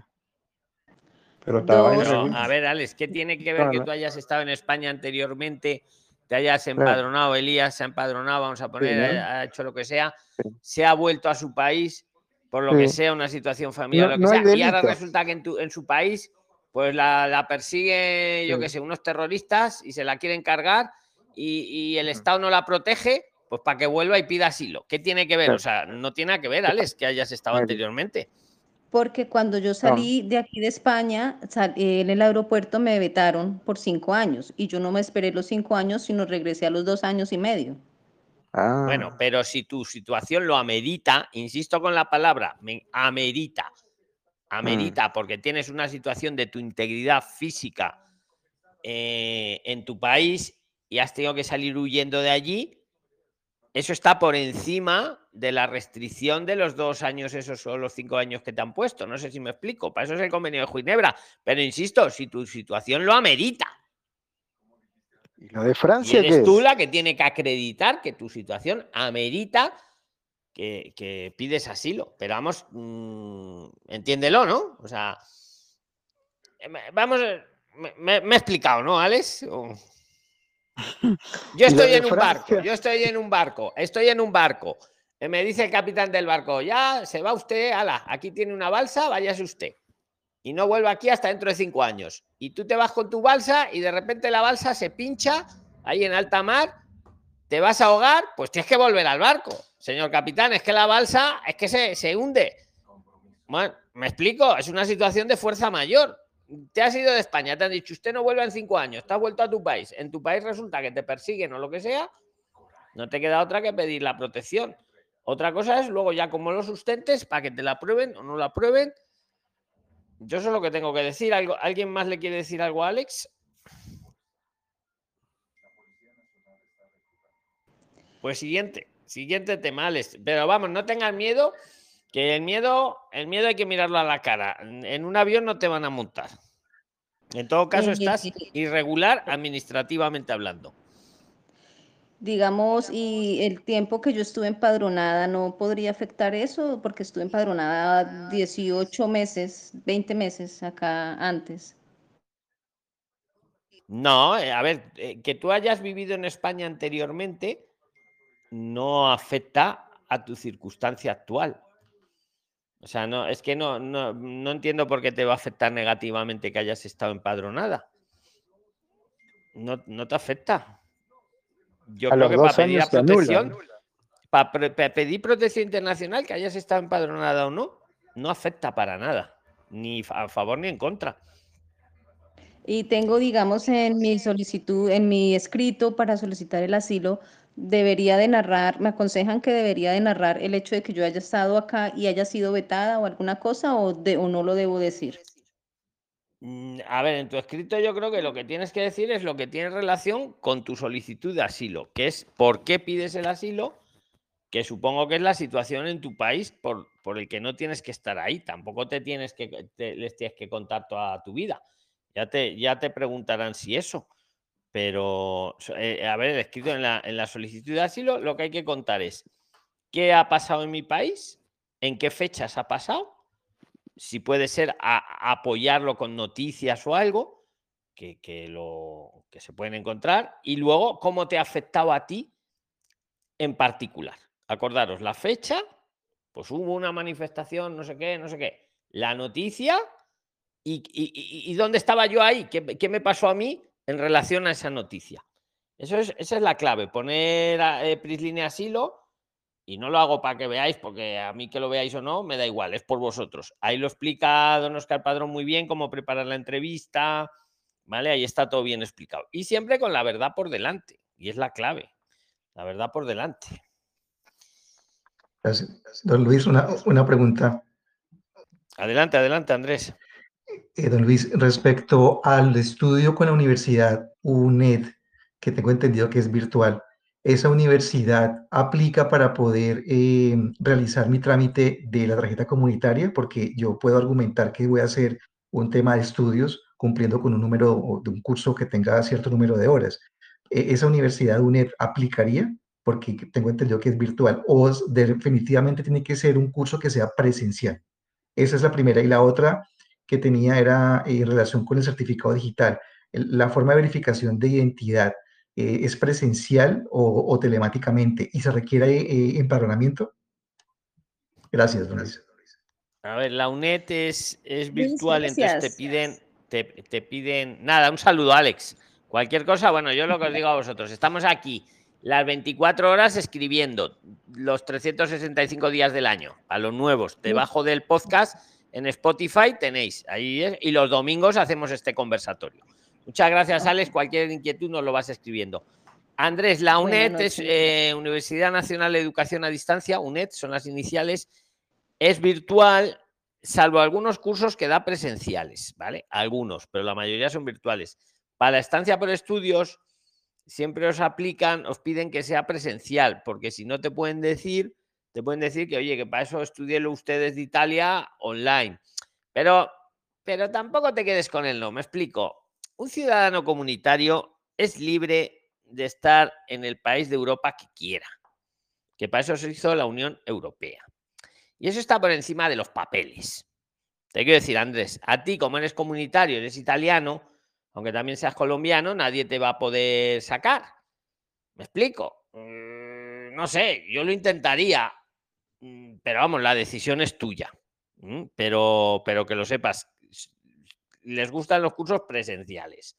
Por eso siempre os digo que los de Prisline nos valen porque son semi presenciales. Los de la UNED también son online también, ¿vale? Algunos, acordaros de los cursos de verano, esos sí son presenciales. Lo que, ¿vale? Entonces, juega un poco con eso, tú haz lo que tú quieras, pero ahí te doy la información en la mesa. La, el certificado digital siempre tiene que ser la verificación presencial.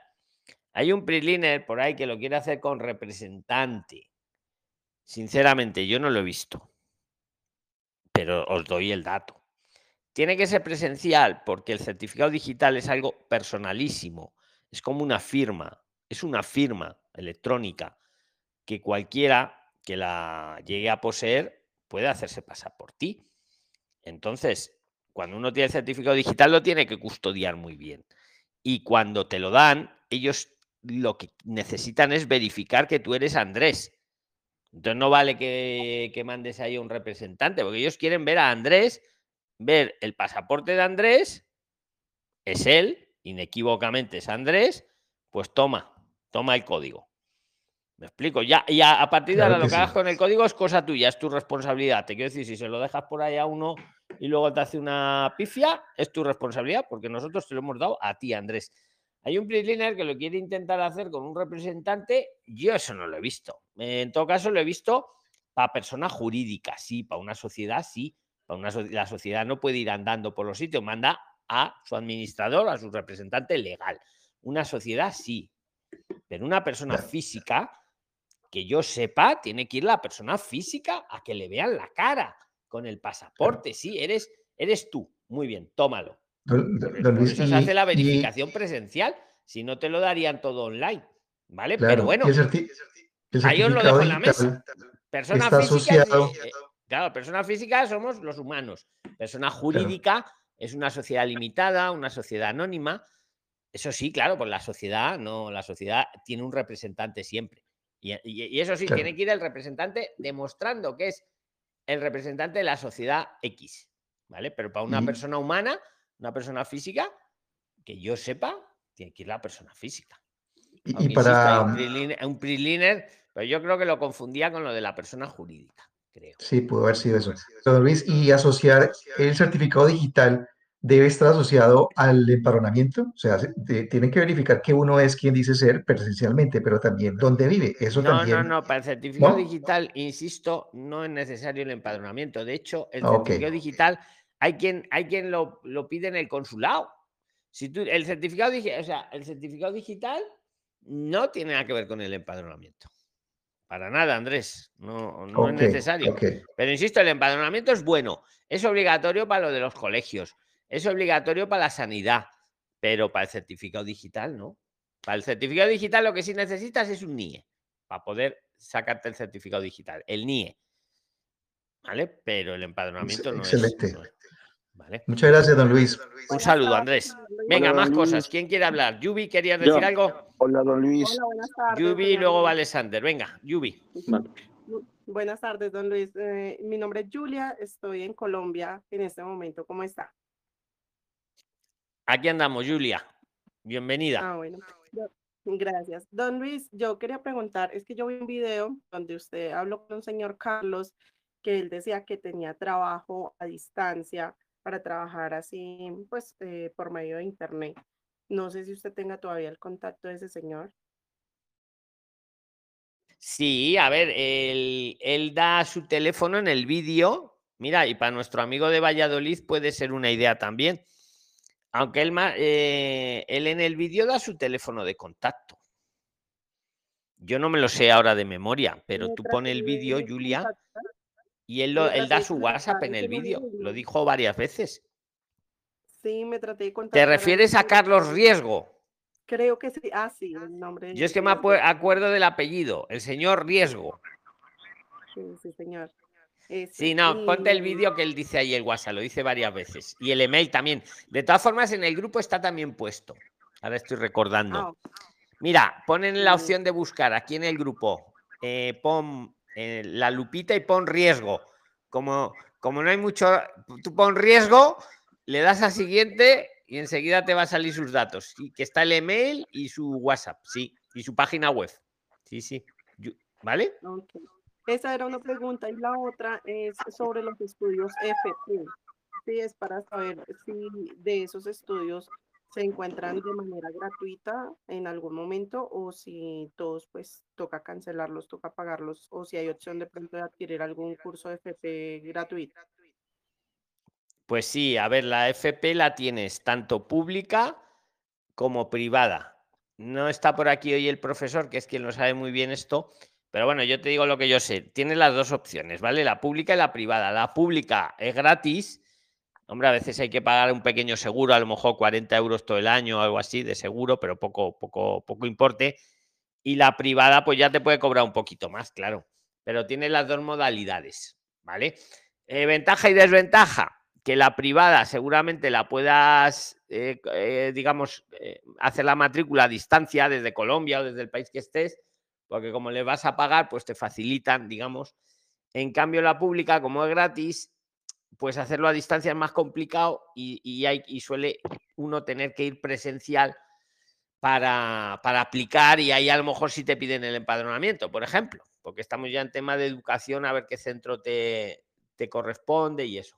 Pero vamos, resolviendo la pregunta, tiene las dos posibilidades, la, la pública y la privada. La- tiene las dos opciones de FP, formación profesional. Pues muchas gracias, ¿vale? Al- Bueno, ¿Quién más quiere participar? Yo. Venga.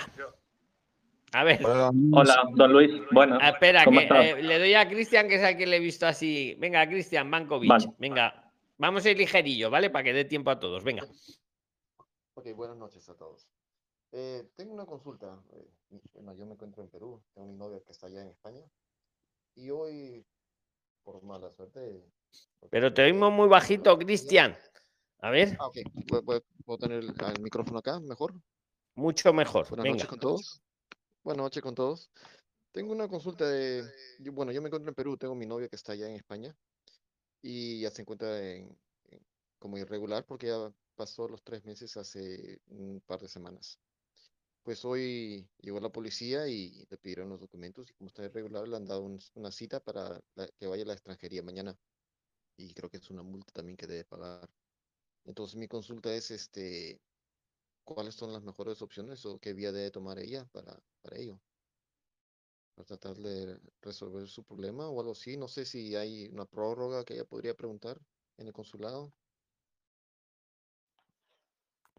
Pues yo es que no sé. O sea, que le ha citado la policía. ¿Para qué tema la han citado? La han citado para que vaya a extranjería mañana. Pero es que hasta que no sepamos para qué tema la han citado, ¿tienes Eh, algún papel o algún documento que especifique el motivo o algo?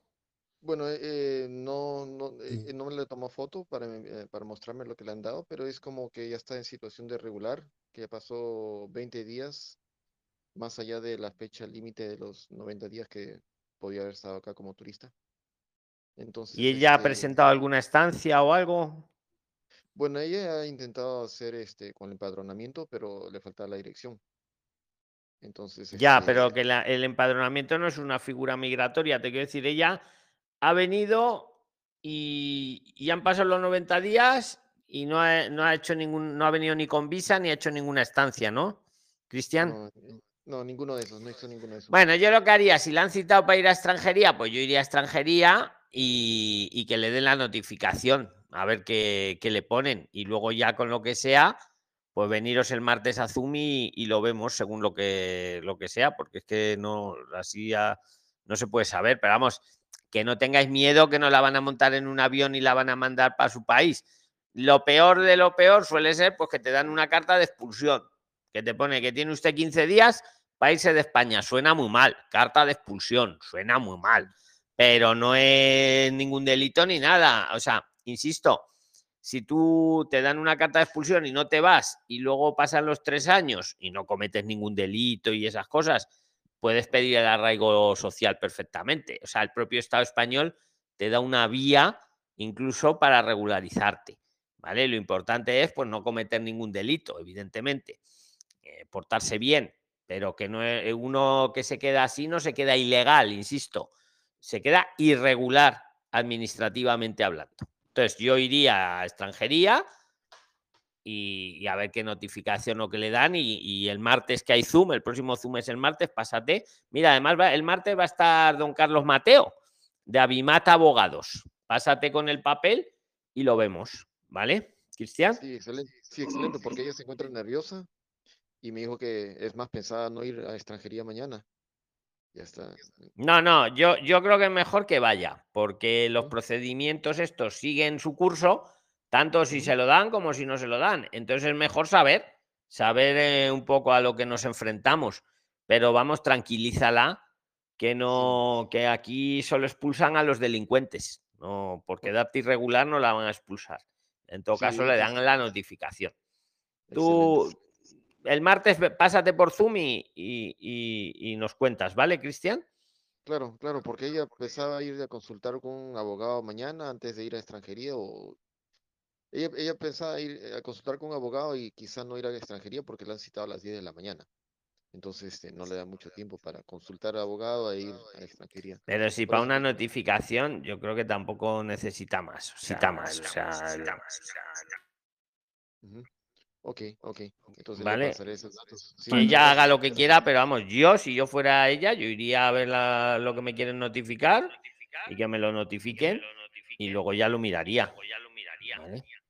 Ok, ok. Bueno, Un saludo, Cristian. gracias.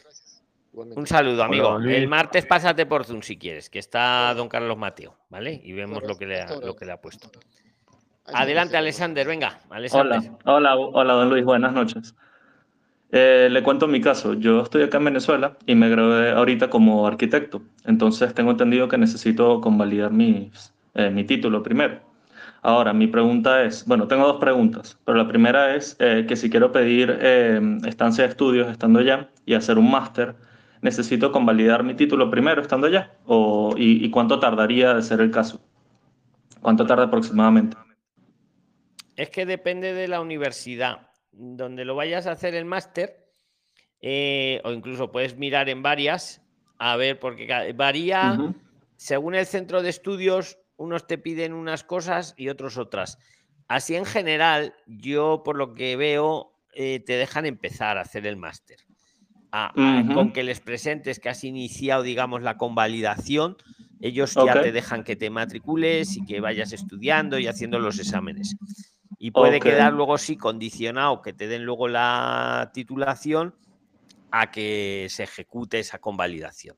¿Vale? Pero, pero se puede empezar en el 99% de los casos.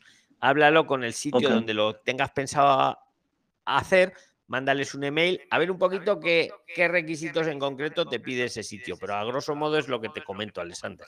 Ok, gracias. Y la segunda pregunta que tengo es que yo estoy en Venezuela, pero yo soy uruguayo de nacimiento, incluso tengo pasaporte uruguayo y todo.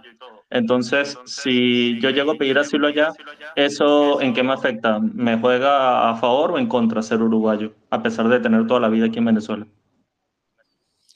Pues hombre, eh, y vives en Venezuela, ¿no? Sí, sí, desde que prácticamente desde que nací. Pero no sé, porque precisamente como hay tantos venezolanos que han emigrado para allá, no sé si es preferible o no preferible tener otra nacionalidad y otro pasaporte y todo para, para ver, eh, yo, yo creo que yo te veo mejor tener dos pasaportes en este mundo. No, pero no tengo, no tengo el pasaporte venezolano porque no tengo ni siquiera documento venezolano eh, nacional, digamos. O sea, soy extranjero en Venezuela. Solamente tengo pasaporte uruguayo. Ah, o sea que en realidad no eres venezolano. Aunque Eh, eh, no, soy venezolano extranjero, que creo que sería como el equivalente a tener un NIE de España, pero aquí en Venezuela. Es decir, no tengo una cédula eh, de venezolano nacional, nunca me nacionalicé como venezolano. Mm, Solamente tengo eh, documento de extranjero venezolano y pasaporte uruguayo y cédula, eh, documento de identidad uruguayo. Vale, ahí claro, ahí ya lo... Hombre, si tuvieras pasaporte venezolano, pues te diría, pues inténtalo, que no se pierde nada. Así, pues no sé, claro, igual te dicen que por qué no lo pides en Uruguay. Sería la sería la pregunta del millón que tendrías que saberles responder. Claro, Alexander. claro. Y yo puedo alegar que yo tengo familia allá en España y que en Uruguay no tengo y que por lo tanto se me hacía más fácil ir para allá más que ir a Uruguay. Claro, pero a tema de. Es que pensar que estamos hablando de protección internacional. Hablamos Ajá. de. eh, no de no de comodidad, entre comillas. No me, no me lo tomes mal, ¿eh? Te estoy Sí, no, haciendo el rol del, del Sí, sí. funcionario. Piensa que esto es para el que su cuestión, su integridad física. En Venezuela se está muy mal. Tendrías que argumentarlo de alguna forma, pero bueno, si no, pues te queda la opción que estás hablando, lo del máster, ¿no? Lo que sí te digo, Alexander, y a todos, el derecho a pedir la protección internacional, sí o sí lo tenéis. Me explico, el que lo amerite y lo pueda argumentar, tenéis ese derecho. Otra cosa eh, es que luego el Estado español, en este caso, también tiene el derecho a concedértelo o no. Claro, Pero a claro, porque tenéis el derecho a presentarlo. Cuanto mejor lo porque- argumentéis, pues más posibilidades. Claro, porque Insisto, yo no como es lo veo, migratoria. Claro, ahí no vale decir, no, es que lo pido porque yo qué sé, porque me es más cómodo. No, Claro. entonces te lo van a denegar seguro. claro, Si tienes algún motivo, mm, claro, o sea, es que no de la manera que yo lo veo, de la manera que yo lo veo es que al vivir toda mi vida en Venezuela, se supone, prácticamente toda mi vida, se supone que el deber ser sería que me to- tomaran un caso como si fuese un venezolano más. Ahora, no sé si en la realidad eso sucede. ¿Sí me explico? Yo estoy de acuerdo contigo con ese planteamiento. Ahora te diría, ¿y no te has podido nacionalizar venezolano en este tiempo? No, ¿Cómo es que no, no, lo has no. hecho? Bueno, eh, es una muy larga historia, pero básicamente aquí es muy complicado eh, todo lo que es documentación siendo extranjero. De hecho, yo recién tuve cédula de extranjero eh, hasta los 15 años, eh, y eso porque hablamos con el director del Servicio de Extranjería personalmente, porque si no, posiblemente todavía estaría con pasaporte. Y Pues de mira, hecho, todo mi visa, mi visa se me eso sí en el podría ser un 2019. motivo, Alexander, si todo esto tú lo relatas bien, lo, lo, Ujú. lo soportas bien, lo argumentas y, y das soportes, Puede ser para un motivo para Claro. una residencia por razones humanitarias. Me explico, a todos los Sí. venezolanos les deniegan la protección internacional, pero les conceden la residencia por razones humanitarias porque en Venezuela a día de hoy se vive muy mal. Entonces, Sí. si tú logras sustentar todo esto y lo aportas y lo documentas todo lo mejor que certifico. puedas, yo mm, de buena fe, pues lo veo, lo veo muy motivante. ¿Y por qué no me voy al otro país? Pues que allí no tengo a nadie ni, ni nada. Yo sí lo intentaría, ¿vale, Alexander? No, no Sí, pierdes nada. Y eso tampoco te inhabilita el pedirlo del máster y eso, ¿vale? O sea, ten un plan. A y un plan B.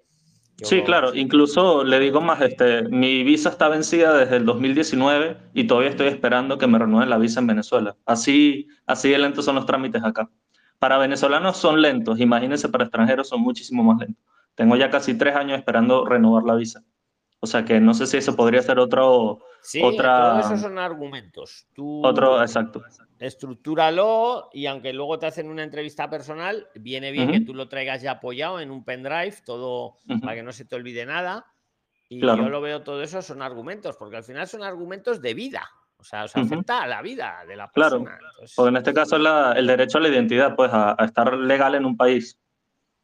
así es. Pues, pues ahí, Ah, ahí queda dicho, Alexander. Para ti, para todos los que estén en esa situación. Gracias. Que- Aporte. un cordial saludo, amigo. Igualmente. Venga, ¿quién más quiere tomar la palabra? Hola, buenos días, don Luis, ¿cómo están todos? Venga, ¿qué ha dicho Don Luis? Que bien. ¿Quién ha sido? Don, don Luis, conversamos por el, por el grupo de Huesca. Adelante, Michael. Preséntate para que toda la audiencia se sitúe.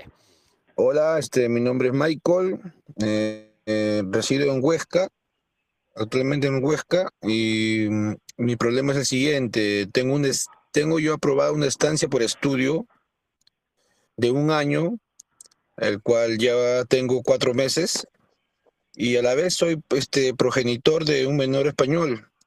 He, presen- he presentado para que me den la residencia por ser progenitor de menor español y extranjería dice que por tener, ¿no? Por tener este, la estancia por estudio no me corresponde y no da trámite mi, mi documentación. Quisiera saber si alguien sabe algo o de qué manera puedo hacer. Michael, Michael, yo, yo, yo ahí, yo ahí recurriría, vamos, o sea, es que ¿qué tiene que ver que tengas la estancia, que haya venido, que ahora seas papá? ¿Es una circunstancia sobrevenida? Yo no lo veo incom- incompatible. Eh, yo presentaría un recurso de reposición, que lo puedes hacer tú mismo, para que lo vea el superior de, de quien te ha dicho eso y lo corrija. O sea, porque es que uno puede estar. eh, ahora va a resultar que si uno está estudiando no puede tener hijos. No, hombre, no es así. ¿Qué opináis? ¿Quién quiere aportar de esto de Michael? Don Luis, pero exactamente, eh, exactamente la, la señora de migraciones me dijo que, que si ust- usted lo va a recurrir, eh, ya sabe cuál es la respuesta. Así que, Pues si te dice eso, es porque no quiere que lo recurras. vale. Razón de más para recurrirlo, Michael. Por escrito, Luis, que se lo pasen por escrito. Michael. ¿te han comunicado algo por escrito o cómo ha sido esto? Claro que sí, yo, yo le envié a usted este, una resolución de inadmisión a trámite de mi documentación. Yo lo presenté mediante mi certificado digital y el de mi esposa, como no tiene certificado digital, lo ingresé directamente. De ella sí salió. De ella, porque está irregular, entre comillas, está irregular aquí, eh, sí le dieron, pero a mí no. A mí porque dice ahí muy claro en el documento, dice, este, se inadmite a trámite ¿Por qué? Porque, porque tiene una tarjeta de residencia de estancia por estudio en vigor, dice. Bueno, pues yo, eh, como estás en plazo para recurrirlo, eh, yo presentaba un recurso, que lo puedes hacer sin abogado, porque eso no es motivo. Mira, yo he visto inadmisiones que a veces te quedas alucinado. Y luego, por supuesto, se han recurrido ante el mismo organismo y las han admitido. He visto, mira, he visto una inadmisión de un preliner porque lo había presentado por Orbe. Y le decían que no, que como lo había presentado por Orbe, que no. Pero ¿qué me están contando? Otro porque había hecho una, una ESA. ¿Pero qué me está contando? Todos ellos lo recurrieron y le dieron la razón. Ahora me cuentas tú esta, Michael, y me quedo flipado. Porque, porque estoy con una estancia. ¿Pero qué me está contando? Recúrrelo, Michael. Recúrrelo. Si quieres el modelo para el recurso, te lo pídemelo ahí luego en el grupo que te lo, te lo doy. Vale, listo. Eso es para recurrirlo, vamos. Eh, El no ya lo tienes, no te cuesta nada recurrirlo, o sea, no necesitas ni abogado. Es que no tiene razón. La funcionaria que te lo ha dicho no tiene razón, con todo mi respeto hacia ella. No es así. ¿Qué tiene que ver que uno tenga una estancia? No, no. Ah, es mi opinión. ¿Queréis opinar algo vosotros? Si quieres otra tercera opinión, Michael, mañana viene a. No, mañana no, perdonad, el martes. El martes viene a Zoom don Carlos Mateo de Avimata Abogados. Aprovecharos también para tener más opinión, porque lo suyo es que tengáis distintas opiniones para que toméis las mejores decisiones. Pero vamos, mi opinión ya la tiene Michael. ¿Alguien más quiere opinarle? Hola, buenas noches, don Luis. Mi nombre es Willy Quintero. Buenas noches. Buenas noches, don Luis. Mi nombre es Willy. A ver, venga, Willy, pero. Willy, se te oye un poquito más. Ah, un- espera. Ok, ahora. Bueno, venga. A ver, inténtalo. A ver, vamos a afinar el oído todos. Y luego va Original, que veo que ha activado el micro. A ver, Willy. Voy a apagar la cámara a ver si ayuda en algo. Vale. Ahí, ¿me oye mejor? Un poquito mejor. Adelante, Willy. Bien. Bien, buenas noches, Prislines. Mi nombre es Willy Quintero. Soy venezolano. Estoy en Chile. eh, de cierta forma con, un- con una regularización que aún no me han dado respuesta. Bueno, el cuento es que me voy a Venezuela, busco a mi hijo y me voy a España, ¿verdad? Tengo la situación de que mi pasaporte se vence el 22 de diciembre. Mi pasaporte se vence el 22 de diciembre. ¿Hasta qué fecha eh, tendría yo para, para poder entrar a España? Es la primera pregunta.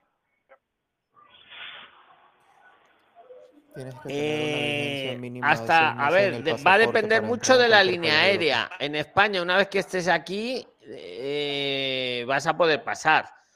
Donde más dificultad son, te la ponen son los de los counters de la línea aérea. Mm, ¿Para qué fecha tienes previsto venirte, Willy? Para el 30 de el 15 de julio. Julio, agosto, septiembre, octubre. Sí, sí que te da tiempo. No te vence hasta diciembre, dices. Sí.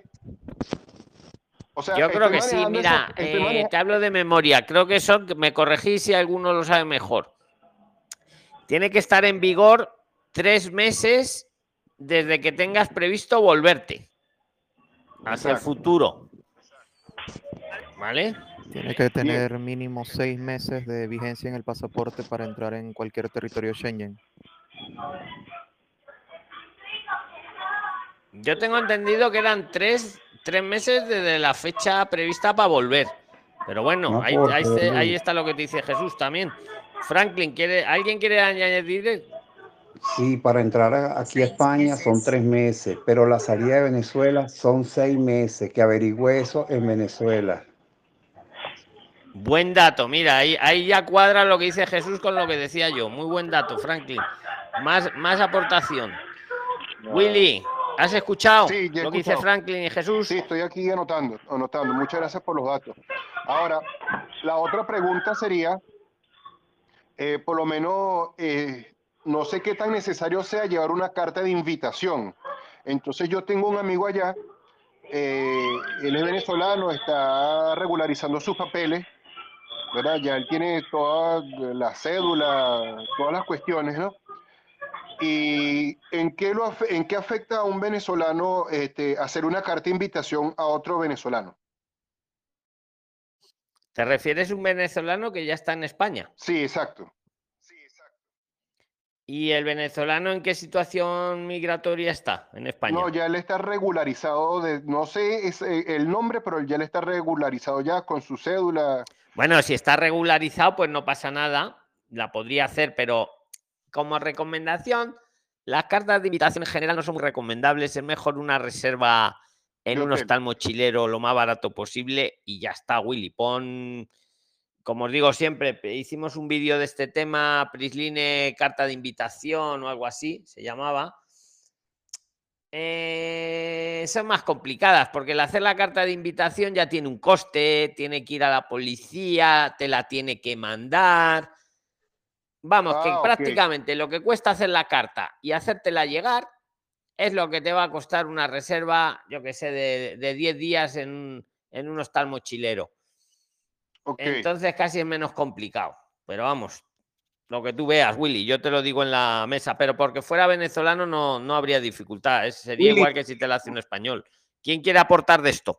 Ya, Willy, si me permites, otra cosa, una que cosa- otro camino de no recomendar esto es que si tu intención es quedarte en España y pides y entras con una carta de invitación y no sales en el plazo que, que estipula tu vuelo de vuelta, eh, vas a hacer que esa persona caiga en, en- en una infracción y Ok. lo pueden dar y todo lo demás. También ese es otro Ok. motivo, efectivamente, lo que dice Reiner, Willy. Otra cosa es que una de las cosas más importantes que debe tener en cuenta, Willy, viene siendo lo del pasaporte. Realmente, lo de la carta de invitación, y ahorita no se está estilando mucho por la consecuencia que le puede traer a la persona que te está emitiendo la carta de la carta de invitación. Pero una de las cosas más, más eh, así como que más énfasis que debes tener en cuenta es el, el tiempo de tu pasaporte. ¿ok? Porque efectivamente tienes que tener seis meses de vigencia en pasaporte. Entonces, Para, ya para si salir de para el 15 Venezuela, que eso yo no sí, lo sabía. Sí, ya para el 15 de julio, ya automáticamente tienes cinco, eh, cinco meses y medio. La única forma es que te vayas el, no sé, el 20 de junio y te da chance de 10 días, ¿sabes? De- tienes que jugar bien eso, ¿ok? Tienes que jugar mucho con eso. Ok, ok. Bien. Ya va, eh, disculpen, pero ¿quién dice que necesita seis meses para poder utilizarlo? Porque cuando nosotros nos vinimos tenía una semana de haberlo recibido. No, dice de seis meses de vigencia, no de seis meses de haberlo recibido, Andrea. Sí, eso es otra cosa. Que dure, ¿no, Franklin? Sí, él, él también puede ver la opción, como está en Chile, que salga meses Chile. de- Desde Chile sí lo meses de vencimiento. ¿Has Ah, oído lo que te ha vale. Franklin, Willy? Desde Chile sí puede salir con tres. Ya, El tema es que Pero yo ojo, quiero- no confundáis de cuándo lo han emitido a eh, lo que estamos hablando es la vigencia. A ver, a mí me dan mañana el pasaporte y puedo irme al momento, claro, ¿vale? O sea, claro, claro. es lo que va a durar ese pasaporte, no desde cuándo me lo han dado. Sí, yo se lo digo porque a mí me pasó, a mí me, a mí me sucedió eso. ¿Qué te Pero pasó, él desde Franklin? Chile sí puede salir. Que el pasaporte tenía cinco meses para vencerse y no me dejaron salir de Venezuela. ¿Y cómo lo Pero desde otro país sí puede salir. Tuve que renovar, Renovar otro pasaporte, sacar otro pasaporte nuevo. Don Luis, don Luis, buenas noches. ¿Puedo aportar un, una... La pregunta es, ¿qué videos me puedo ver?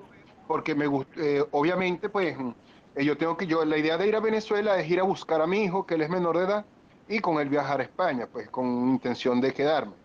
Entonces, ¿qué video puedo ver? Porque por lo menos esta cuestión del voluntariado eh, me llama la atención, porque así solventaría uno un poco lo que es mm, eh, la vivienda y lo que es mm, eh, comida, y le daría a uno tiempo para trabajar, pues, mientras que uno consigue algo mejor, pues. Así es. Creo que Roger, Roger, ¿le querías decir algo a Willy o qué? Eh, bueno, pues un consejo, solo un consejo para los que quieren llegar acá. Yo acabé de llegar eh, pues, eh, hace una semana. Eh, yo he notado muchos temas de migración con respecto a, a la vigencia de pasaportes, pero también noté que, eh, solo como recomendación, borren los, los números de celulares, conversaciones que tengan. Estaban poniendo mucho lío por eso en migración cuando llegué. A mí no me han pedido nada. Llegué al cambio de turno, el oficial estaba como liado eh, y solamente me dijeron pasaporte, vale y sigue. Pero a los demás que estaban al frente mío sí les pusieron mucho problema, especialmente por, las, por los celulares. Les estaban revisando los celulares. Querían ver si tenían números o conversaciones de acá de España. Entonces es importante que, que hasta el más pequeño detalle lo traten de cubrir. Por ejemplo, que si traen los papeles o la documentación que piden, por lo menos eh, la presenten en hojas a color, completa, no solamente un pantallazo. Yo me, impris- me impreso el, eh, lo del eh, la estancia en el hotel, la impreso completa, fueron como tres páginas que me pasó el hotel y la impreso a color que se estuviera bien presentado y eso, porque veía gente que incluso llevaba eh, copias a blanco y negro y también le ponían problemas por eso. Solo recomendaciones, ¿vale? Perfecto, perfecto. Bueno, yo, lo- yo ahí lo que os diría que el oficial de migración no te puede revisar el móvil por dentro sin vuestra autorización. ¿Eh? Y eso lo hemos hablado aquí con magistrados. Si no hay una orden judicial, hombre, él te puede decir, ¿me, me quiere usted enseñar el contenido del móvil? Y usted puede decir sí o no. Él no te puede obligar a ver el móvil. Otra cosa es que muchas veces lo habéis dicho, bueno, claro, es que a lo mejor si le digo que no, no me deja entrar. Podría ser, pero ta- estaríamos en una especie de chantaje, ¿no? Tenerlo en la mano. Oye, y yo voy a un país, pues yo puedo haber hablado con alguien, yo qué sé. Bueno, ahí queda en la mano, ahí queda en la mesa también, ¿vale? A ver, alguien más, ¿nos da tiempo a alguien más que quiera participar? Hola, Venga, Luis. venga. ¿Cómo está? Muchísimas gracias a todos los que me colaboraron. Un saludo, Willy. No da tiempo a despedirse de cada uno, pero bueno, ya como estamos en familia no es necesario, ¿vale? Pero ahí Hola, don Luis. ¿Cómo está? Buenas noches, don A ver, adelante, Gonzalo, venga. ¿Todo bien? Yo, bueno, llegué esta semana a España. Eh, gracias a Dios, todo bien. En migraciones, eh, todo muy ordenado, todo muy tranquilo. El, el oficial de ¿Te revisaron el móvil, eh, Gonzalo?